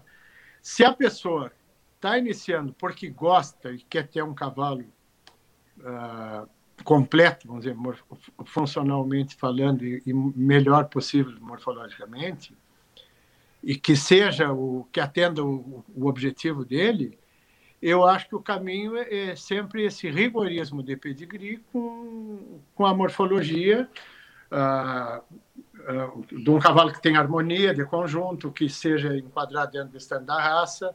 É? A raça é raça sempre, a raça tem que sempre um cavalo tem que se vender pela, pela raça, e depois nós vamos entrar nesse, nesses detalhes. Né? Um cavalo não adianta também ser muito harmônico e não vender a raça, não ter tipicidade claro. nenhuma. Tem que olhar e ver que é um cavalo. Né? Isso. Mas eu, eu diria para essa pessoa que ela procure criar aquilo que realmente ela gosta, primeira coisa. Pelo menos foi que sempre eu fiz. Eu, eu, eu, eu, e faço até hoje. Às vezes eu ando no campo e olho uma égua. Às vezes até fica até meio engraçado, porque eu olho, olho num ângulo errado, mas essa égua, por que está aqui mesmo? Aí eu, eu hoje com o celular, né? Entro no quinta geração dela, ah, mas essa é por causa desse cavalo, tá, tá. Entendeu? É muito. Como é que eu vou dizer? Fica muito difícil querer vender uh, um pensamento para uma pessoa que esteja iniciando, porque ela tem duas estradas, ela tem dois caminhos. Ela pode buscar pelo site da BCC um caminho, né? e pode buscar uma assessoria de um, também uma pessoa que tenha conhecimento técnico, e ela, mas ela tem que partir sempre do, do, do seu coração, do que, do que ela busca, do cavalo que ela queira ter. Né? Depois ela vai procurar juntar essas duas pontas. Né? Eu não sei se eu respondi. Não, acho que sim, acho que sim. Deixa eu lhe perguntar uma coisa assim, ó, que eu queria lhe ouvir sobre isso. Uh, nós comentamos aí de um amigo em comum que nós temos, né? Que o Rogério, lá do Livramento, que muito ah. cavalo de vocês aí, coisa. E eu tenho essa discussão com ele assim. Uh, e eu, eu sei que o senhor deve comungar do mesmo pensamento. Uh, será que essa, essa gente nova que está entrando na raça, ela não está querendo queimar etapas? Porque ser criador é, é um conceito totalmente diferente do que do que estar em dois ou três anos num, num, recebendo um freio. Acho que ser criador é um, é um, é um conceito bem diferente disso, né, seu Oswaldo? Com certeza, foi, me ajudou até naquela primeira na resposta anterior. Uh, eu acho que hoje tem que se separar o criador e o usuário do cavalo. Quem quiser atalhar etapas e já chegar no fim que procura, ele vai economizar tempo e atingir o fim, como usuário. O que, que é usuário? É aquele, não precisa necessariamente ser uma pessoa do laço. O usuário parte de um frentista de posto a um grande empresário que compra um cavalo por, sei lá, muito caro para correr o freio. É uma satisfação pessoal e ele vai atalhar caminho. Isso é uma coisa. Então, a, a expressão usuário, e hoje as provas de proprietário, essas então estão aí para mostrar que são as que mais crescem também. Isso é uma coisa. O criar é muito demorado. O criar é como. Olha, eu digo assim, é como escrever um poema, é uma coisa que tem que ter muito, muita honestidade com, com o ego da pessoa, com, com o sentimento. A gente não pode se trair, e pelo menos eu, eu, eu considero um pecado se eu for um dia contrariar aquilo que eu busquei toda a vida e que, e que busco. Agora, não sou, eu sempre digo, não sou dono da verdade. Eu acho que cada um faz como achar e tem gente que pensa exatamente o contrário. Eu respeito e sempre vou respeitar, mas eu aconselharia assim: a pessoa primeiro tem que se auto-perguntar. Eu sou usuário, eu sou criador. Eu quero ser usuário, eu quero criar. Ah, não, eu quero criar para ver um potrinho nascer e ficar olhando como que é comum, né? Porque a parte mais prazerosa do processo cavalo é quando a gente imagina um acasalamento e nasce o produto. É quase como nascer um filho. Tá? Mas depois vão entrando variantes que tem horas que a gente se incomoda, se desencanta, porque uh, às vezes o animal não atinge a altura, às vezes não sei o quê. Né? Aí, aí já começa a ficar mais, mais irregular o caminho que a gente trabalha com expectativa também, né? É, é, o cavalo, quem quiser criar como um sonho, ele vai se dar bem sempre, por etapas. Tá, terminou o sonho, acordei. Não deu, tchau. Né? Agora, se a pessoa quiser, querer, é, querendo dar sequência àquele sonho que vai se tornar realidade, passa a ser um sofredor, porque aí não, nem, não é sempre como aconteceu comigo com Itaí, que eu tive essa grande sorte Sim. de um caminho novo, né? e ter esse conceito, estudando muito sobre o Chile, estudando muito sobre o, o seu Felipe Martins, aqui da Invernada, do Uruguai, que foi um, é, foi o grande ídolo quando eu comecei a, a me despertar para o lado do cavalo. E eu segui muito esse senhor.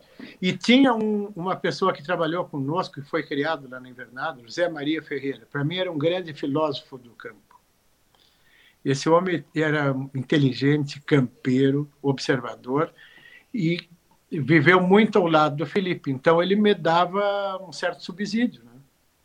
Então, dentro das narrativas dele, somadas ao que eu aprendi do Chile, um pouco, né, porque eu pude ler, eu li, depois viajando lá vi, deu para a gente. Porque até, até foi bom, falando em Chile, eu, eu, eu vejo com tristeza, às vezes, quando tem pessoas que querem apedrejar a cavalhada chilena, assim, como usar e botar fora. Eu sempre digo assim, uh, Infelizmente, no nosso meio, por as pessoas às vezes não estudar muito quinta geração, elas desprezam o cavalo chileno naquela figura daqueles cavalos feios que vieram, muitos vieram feios, porque teve um, uma avalanche de, de, de, de, importação de cavalo chileno que vinha de tudo, era só papel. Tá? E lá tem animais horrorosos, como tem animais que revolucionaram a raça no Brasil e no Uruguai e na Argentina, por que não? Tá? Então, tiveram grandes cavalos chilenos que nos ajudaram a construir esse cavalo, que nos levou ao status do cavalo mais completo na América. Hoje, ainda nós ainda estamos com esse status, mas é um perigo uh, querer entrar em choque, renegar as origens. Então, o que, que acontece?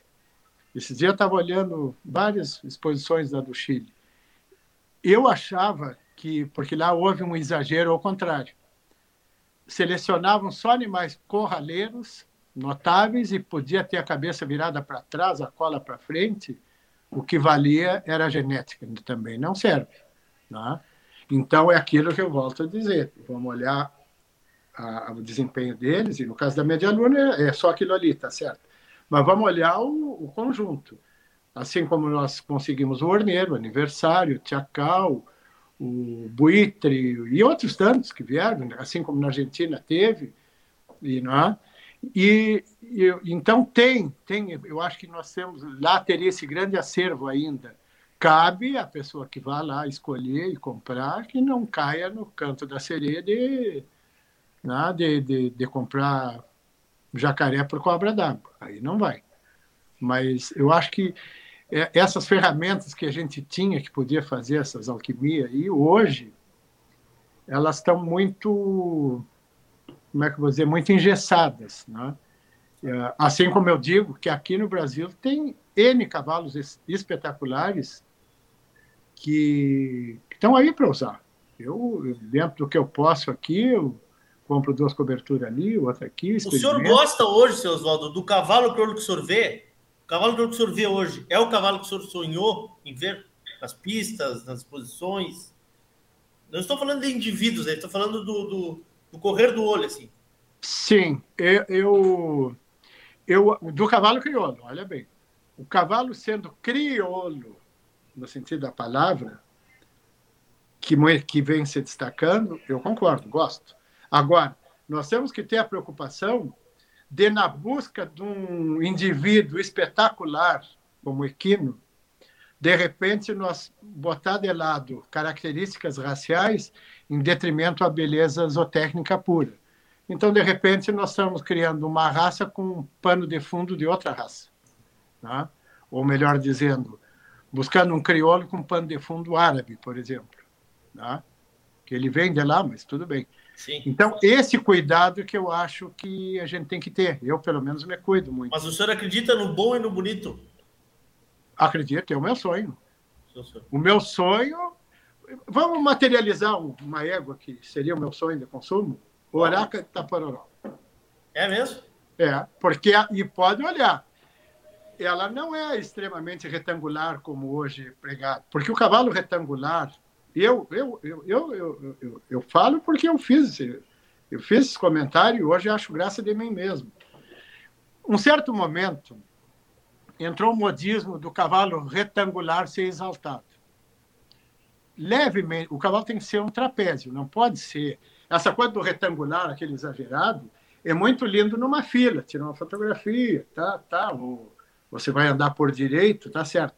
Mas se quer um cavalo para fazer movimentos curtos e largos, enfim, freio de ouro, ele não pode ter esse exagero. Ele tem que ser um cavalo equilibrado, um cavalo que a parte um boi numa mangueira como se fosse tivesse roda embaixo. Claro, tem que ter genética para andar. Né? Não adianta ter carroceria e não ter motor. Sim. Mas uh, diferentemente de um cavalo esse exageradamente retangular, isso é comum, aconteceu com treinadores meus dizer não, o senhor vê, eu fiz o que eu pude, mas esse cavalo é muito comprido aqui dentro da mangueira, fica difícil.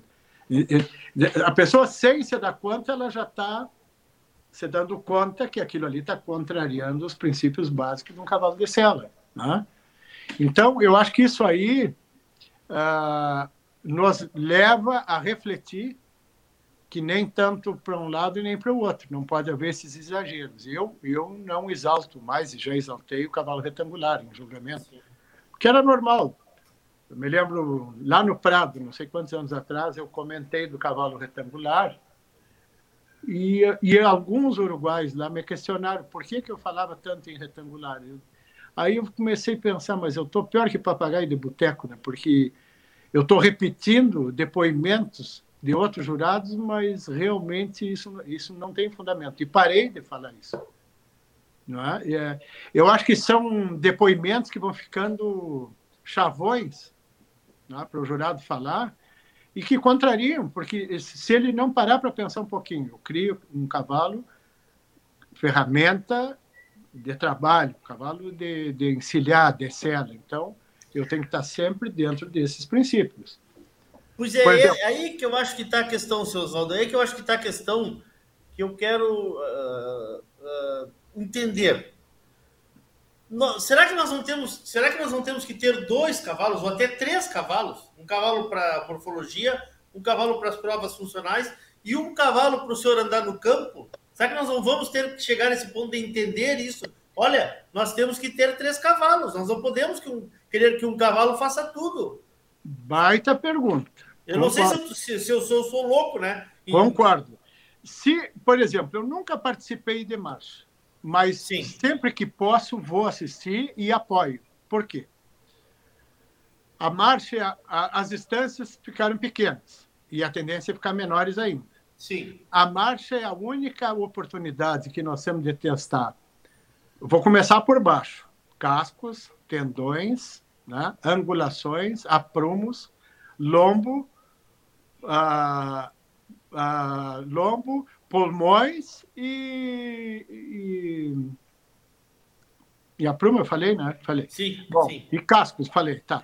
E, a, e coração, lógico. Sem claro. coração não vai. Ali nos dá, nos, nos faz repensar lá onde partiu a raça crioula. Rústica, pasta e água, guapa.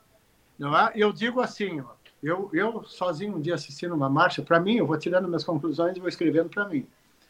A marcha é uma oportunidade, como é, existe na Fórmula 1, que dali, da Fórmula 1, a, sai balizamentos para as indústrias automobilísticas. Sai o nosso carro, sai o nosso carro. Sai o nosso carro. Não vamos andar, claro. Eu não vou andar correndo de caminhonete, mas muita coisa saiu da Fórmula claro, 1. Com certeza. Tá? Com então, certeza. se ampliar esse raciocínio, eu sempre digo para o pessoal da marcha, e além do mais, é um ambiente espetacular, as pessoas ali não têm não, eu não senti politicagem, não senti nada. Ali é uma coisa pura. É um assado, pé do fogo, ali mate aquelas madrugadas. Nunca participei, mas apoio sempre.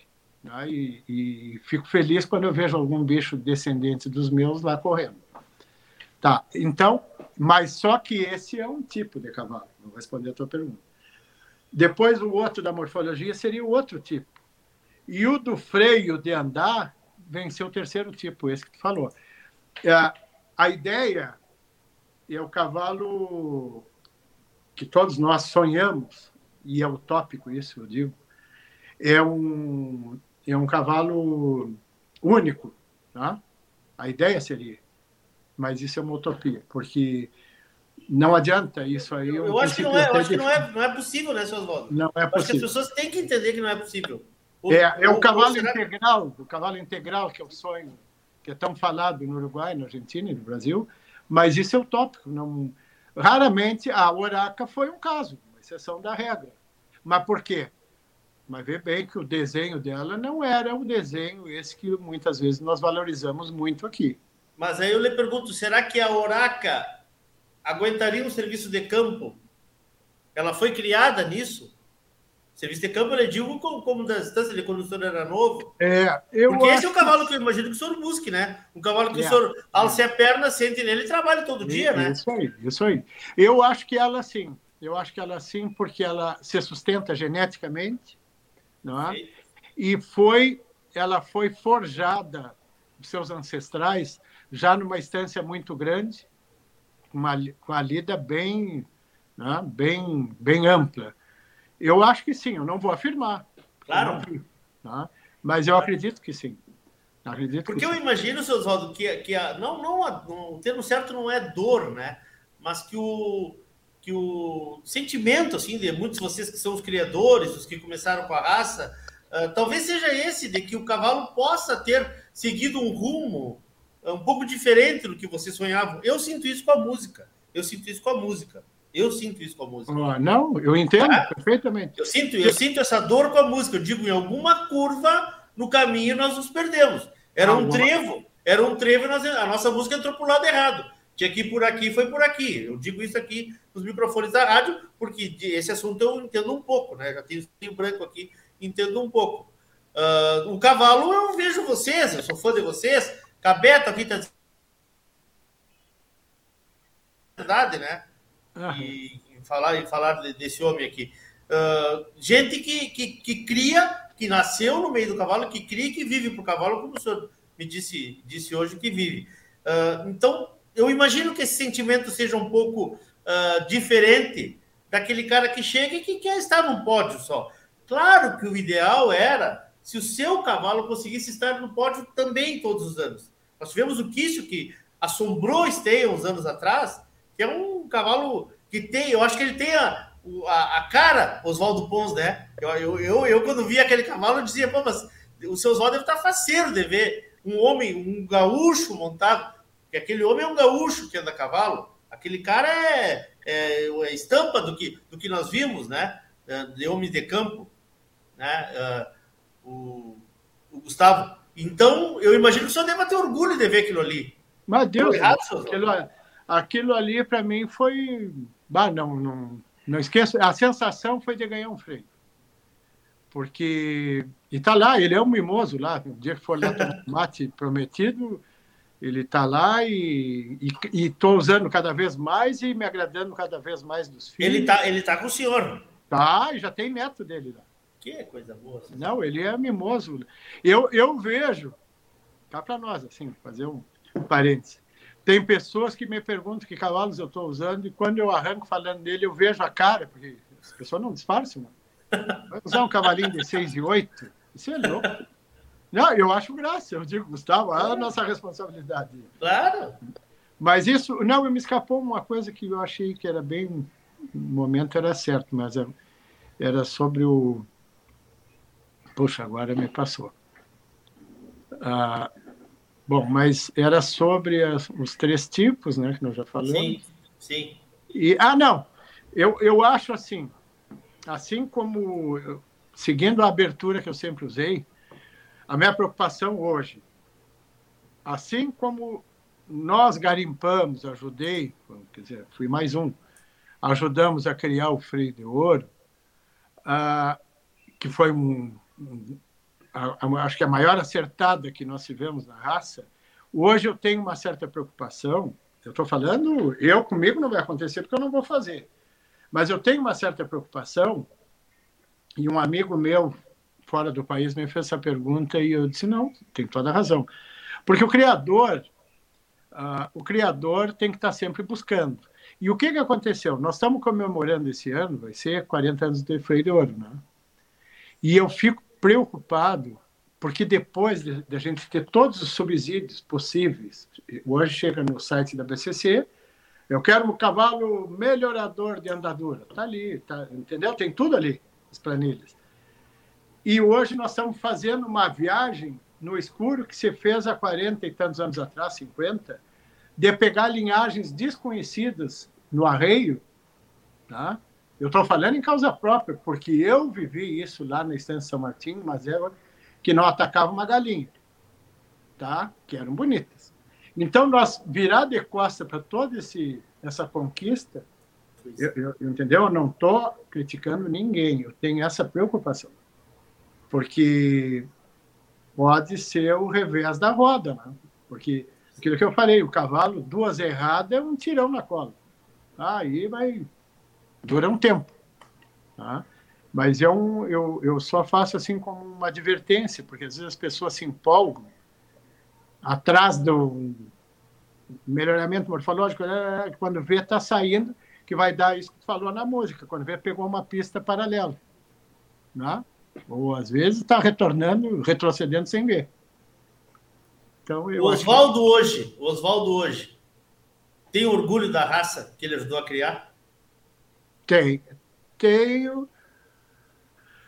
Quando se trata de freio de ouro, tem. Com uma certa preocupação, como eu falei agora aí. Sim. Agora, na morfologia, tenho. Até posso dizer que agora tive uma potranca lá que foi campeã, agora lá em esteio morfológica, aquela ali sintetiza o que eu quero, porque ela tem, é muito morfológica e muito funcional. E agora, esses dias, falando com a pessoa que domou e que apresentou, ele me disse: o senhor gosta dela de tipo, o senhor vai gostar muito mais dela encilhada. E eu disse: é o que eu quero. É a minha oraca. É a minha oraca. Quando é que ela participou, seus Oswaldo, só para só situar? É... Na Expo Inter, ela foi campeã potranca. Foi campeã potranca, tá. Potranca.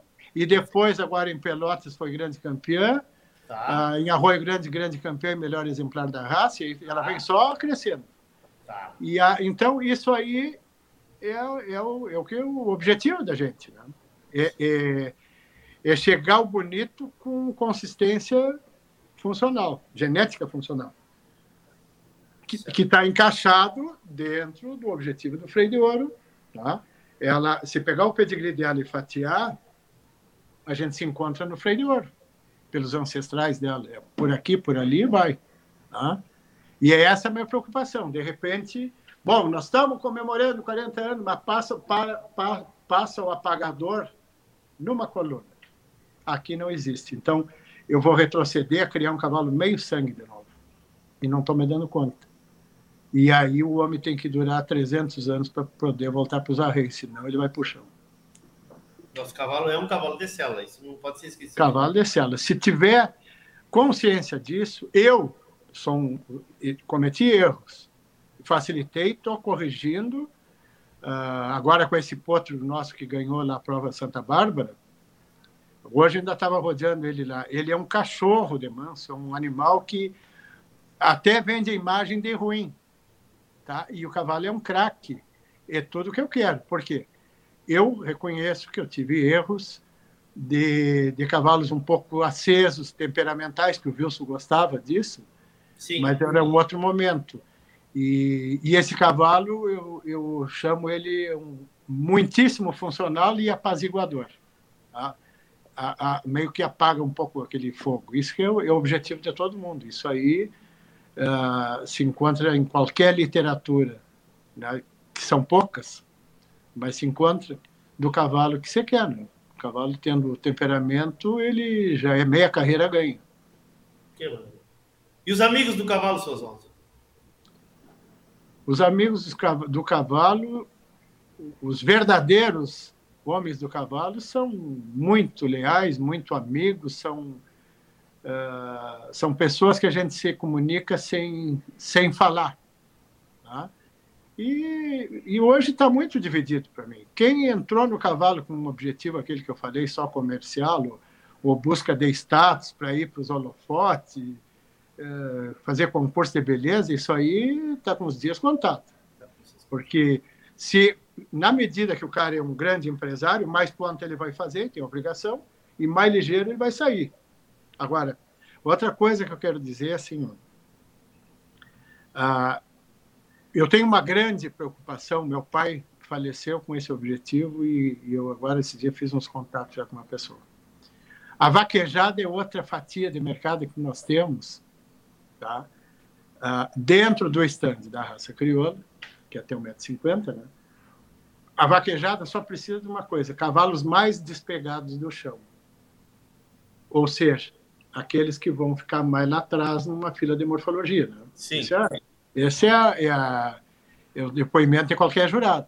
Mas a, a vaquejada é um, é um mercado sensacional. Eles têm uma cultura de arrepiar, né? eles entre eles falando do cavalo, enfim. E eu acho que assim, ó, nós temos que aderir todas as, as culturas possíveis com o nosso cavalo, adequando o biotipo para aquela finalidade. Agora, aí vai, vai, vai chegar na mesma tua pergunta dos três tipos, só que é um outro tipo. Talvez seja mais próximo aos marcheiros, né? talvez seja. Que um cavalo mais para frente, bom de papo, que tenha volume para sustentar aquela, eu acho que o cavalo sendo crioulo, ele existem vários nichos para cada, cada tipo de cavalo, né? Só com certeza, com certeza. Por isso ele varia. No stand de 1,50m, 1,48m a 1,40m. Tá? Esses 8 centímetros nós vamos usar vamos, da forma. Vamos joqueando, vamos joqueando. Claro. Seu Oswaldo, eu falei aqui, a gente acabou esquecendo. Jaime Caetano Brown. Eu não posso perder esse momento de ele perguntar isso. O senhor me contou antes da gente entrar ao vivo, queria que o senhor contasse resumidamente. O Jaime participava da. da me fugiu o nome da festa de vocês aí da. Ah, Semana Crioula de Bagé. Semana Crioula de Bagé. Inclusive, eh, a gente já fez um especial sobre um disco que ele tem uma pajada de abertura maravilhosa. E ele estava num, numa noite assistindo. Não, não, foi numa tarde durante Numa tarde assistindo, sim. Era, eu não me recordo se era a prova de, de acho que era laço ou gineteada, não me lembro tá. bem. E eu estava atrás da comissão ali, da diretoria do CTG, e ele estava na primeira fila ali também. No, no... Sim, ele já, ele já era o Jaime, né? Já era o Jaime. E tá. ele, com o microfone, de vez em quando, ele largava uma pajada durante as, as provas. Sim. E eles me convidaram para sentar atrás ali, para ficar ali. Eu era, estava ali só para deixereta. E, e ouvindo, e claro, sempre admirei ele, ele era um atrativo, né? E aí passa um rapaz num cavalo gateado nosso, e, e ele comentou para o João Douglas: ah, eu precisava de um cavalo como aquele ali para levar lá para o meu sítio, não sei o quê, não sei o quê. E aí, no intervalo, disse: o senhor precisava desse cavalo? Não, é um tipo que eu gostaria. Então, ele é seu, é nosso, é seu. E ele, ah, mas tá brincando? Aí ficou aquela coisa, sabe, assim, ele ficou meio sem acreditar, foi muito, muito rápido tudo.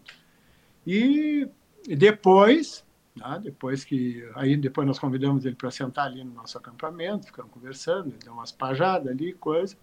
E aí entra o Barbachan na história né, da nossa rea, reaproximação já lá por Sim. Porto Alegre, quando ele, o Barbachan, era bem gurizão, veio com cassete, acho que era, como chamava, fita, né? Fita, fita. É. E veio me entregar. O seu Oswaldo, todo bem gurizão na época, eu, eu, o Jaime mandou ele entregar isso aqui. Aí eu, mas vamos ouvir como isso, eu não sabia nem, porque não tinha, não tinha assim. Sim, sim. Aí descobrimos um toca-fita ali, eu sei que botamos, foi uma choradeira e tal, tal. E o seu e, seu estava junto? Estava junto. Estava ele, estava o Fernando, estava o Moura, o Moura. Wilson, Sempre andava todo entropilhado né, naquelas épocas. É. E é uma história que ficou. Porque foi muito espontâneo, não foi nunca com fim comercial de Sim. nada. E ele fez vocês, não vocês não encomendaram para ele fazer o verso? Nada, e nunca se falou em valores, era uma coisa espontânea. Uh, que, que tu que é da música sabe melhor que eu. Uh, essas coisas não têm preço né, quando não, não. brotam do chão. Não. E assim é o cavalo crioulo, assim é a música. E assim são os amigos. Seu Oswaldo, preciso lhe agradecer. Primeiro, pelo apoio no final de semana. O senhor foi muito importante. Cada mensagem sua que chegava ali nos alegrava a mim e ao Cláudio. O Cláudio está nos assistindo, lhe mandando um abraço aqui. Um abraço uh, para ele. Ah, e realmente, o senhor hoje nos deu uma aula. Eu não, não imaginei que fosse diferente. Primeiro, uma aula de humildade, de, de conhecimento, de vivência, de ser humano que o senhor é, e que aonde nós, aonde eu eu, eu estive, eu sempre ouvi falar muito bem dos seus cavalos. Como é que dizia o homem, né? Gostar de cavalos bons, tem uma, uma parte do verso que ele diz isso, né? É o meu código de fé. Itaí, é Tupambaé, do Responde. É isso aí, viu? Então, assim, uh, o pessoal que todo elogiando, eu quero agradecer muito, muito realmente. Essa foi a nossa última entrevista do ano. Semana que vem a gente vai fazer um programa sobre o Redomão de 21 dias, que é uma prova que está me encantando cada vez mais. Ah, porque também a gente volta, a gente volta às nossas camperiadas. Não sei se senhor já chegou aí alguma camperiada na época da livramento, deve ter ido. Foi, eu, eu era, eu, eu, um certo período eu era muito próximo de livramento.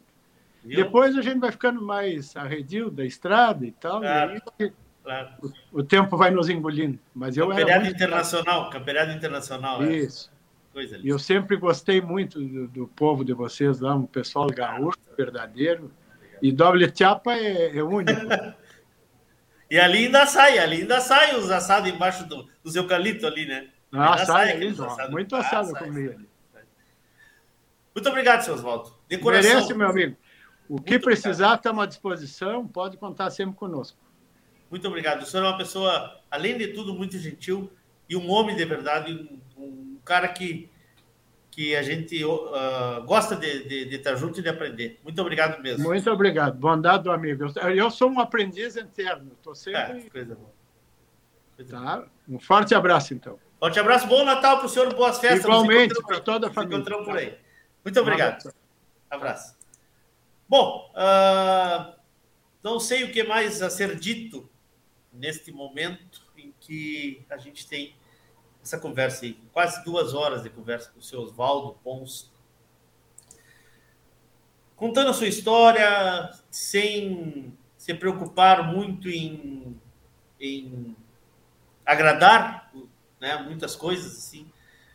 E eu acho que para encerrar a gente tem que pensar um pouco nesse mundo de hoje que estamos vivendo, nesse atropelo que a gente vive, né?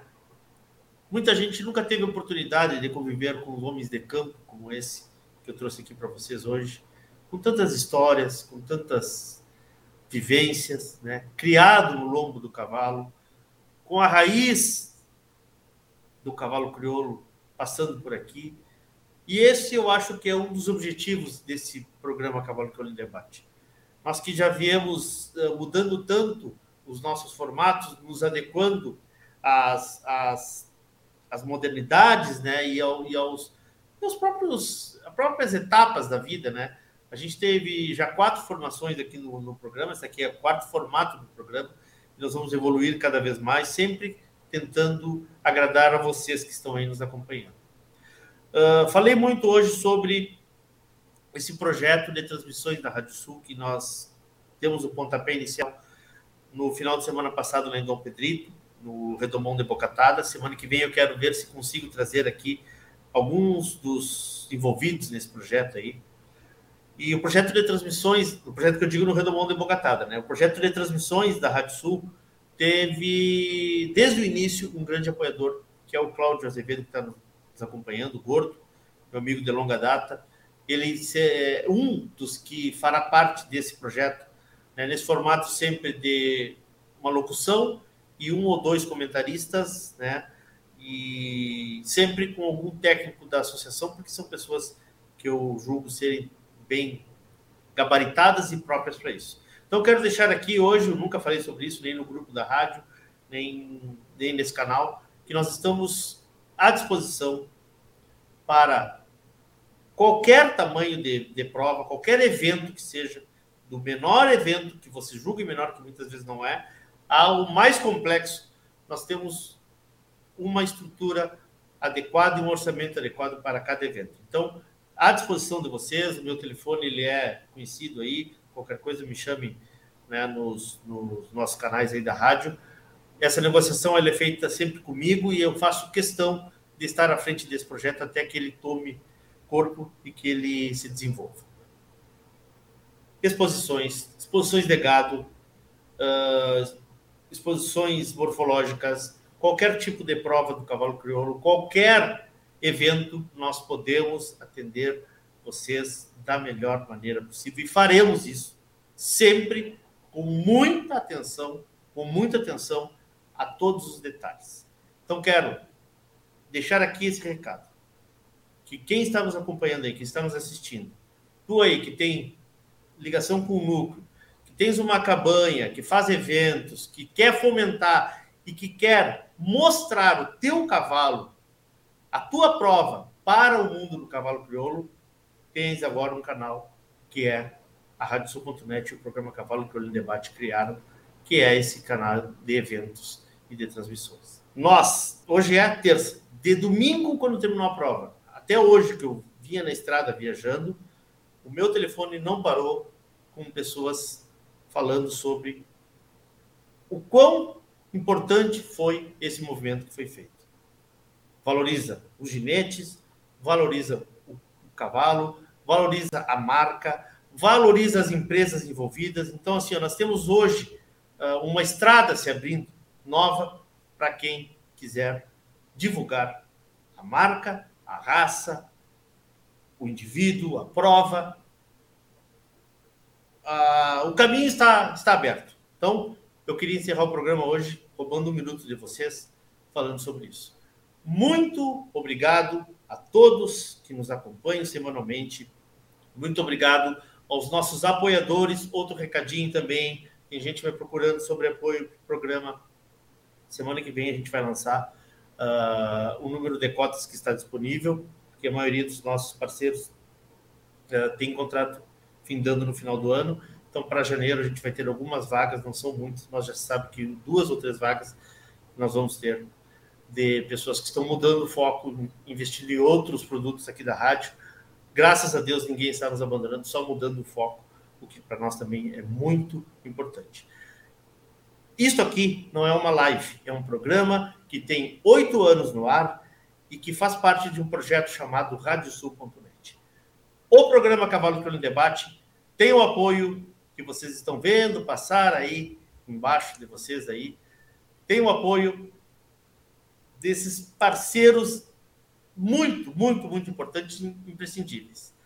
Macedo Leilões Rurais, Porto Martins Crioulos, Corraleiro Arte em Ferro, Terra Sol Toyota, Tinho Donadel Assessoria Equina, Celaria Ulguim, Alvorada Crioula, Central de Reprodução Chimite Gonzalez, Fazenda Sarandi, Cabanha Três Taipas. A parceria sempre das imagens é do meu grande amigo JG Martins. Esse programa está gravado, como todos da série, estão no nosso canal do YouTube, que tu pode te inscrever aí também e receber aí as nossas as notificações sempre que a gente entrar ao vivo ou com um material novo. E lembrando que a partir de amanhã vocês terão o áudio disponível nas plataformas da Radiosul.net, o teu agregador favorito de podcasts ou também no nosso Spotify. Eu me despeço agradecendo mais uma vez a paciência de vocês, a fidelidade durante todo esse ano. Realmente vocês fizeram o programa Cavalo pelo Debate ser que está sendo hoje. Temos muita coisa pela frente. Abraço a todos, abraço aos que nos acompanharam, que interagiram. Eu espero que realmente vocês tenham gostado como eu gostei. Estou, estou de alma lavada. Espero que vocês assim estejam. Um beijo no coração de todos. Queiram bem, não custa nada.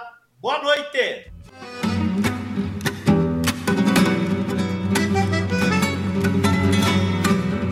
A Radiosul.net apresentou o programa Cavalo Crioulo em Debate.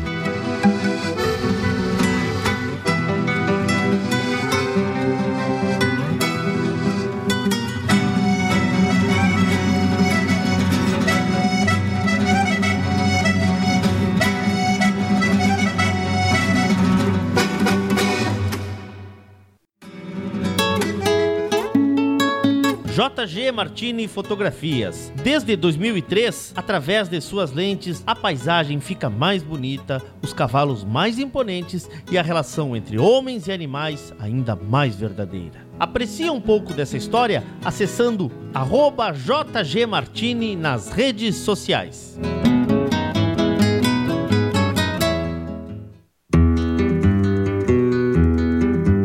A vida é feita de fases e etapas. E nossos cavalos crioulos nos ensinam a esperar. Esperar o tempo certo, esperar o momento chegar. E ele chegou. A mesma base, a mesma filosofia, a mesma genética, mas com um novo rumo. Lauro Martins e família apresentam Porto Martins Crioulos.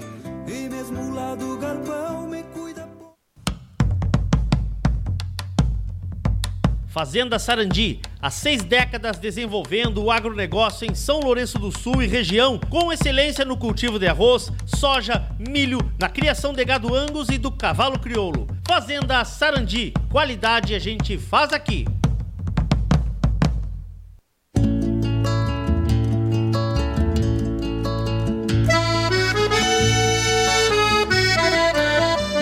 Com Raleiro Arte em Ferro. A tua parrija, trempe ou grelha personalizada e com a qualidade e garantia de quem entende. Material altamente resistente, projetos personalizados para toda a linha de churrasqueiras e parrijas. Entregamos em todo o Brasil. Contatos pelo Instagram, arroba Corraleiro Arte em Ferro. Corraleiro, a marca preferida pelos criolistas.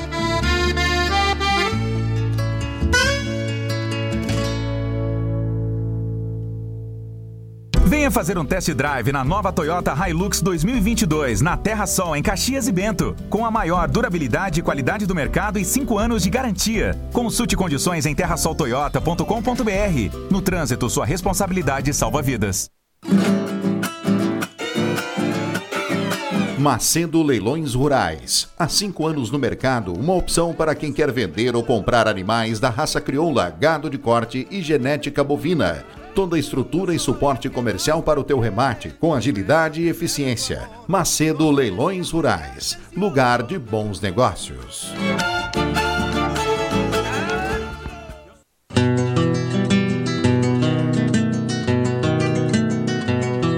A cabanha Três Taipas foi projetada com uma base de éguas chilenas de origens importantes e as grandes matriarcas brasileiras, com foco em alta performance funcional e temperamento. Acasalamentos e serviço reprodutivo a cargo do médico veterinário Venício Neto, assessoria e reprodução. Cabanha Três Taipas. Se tem a marca de cuia, tem função.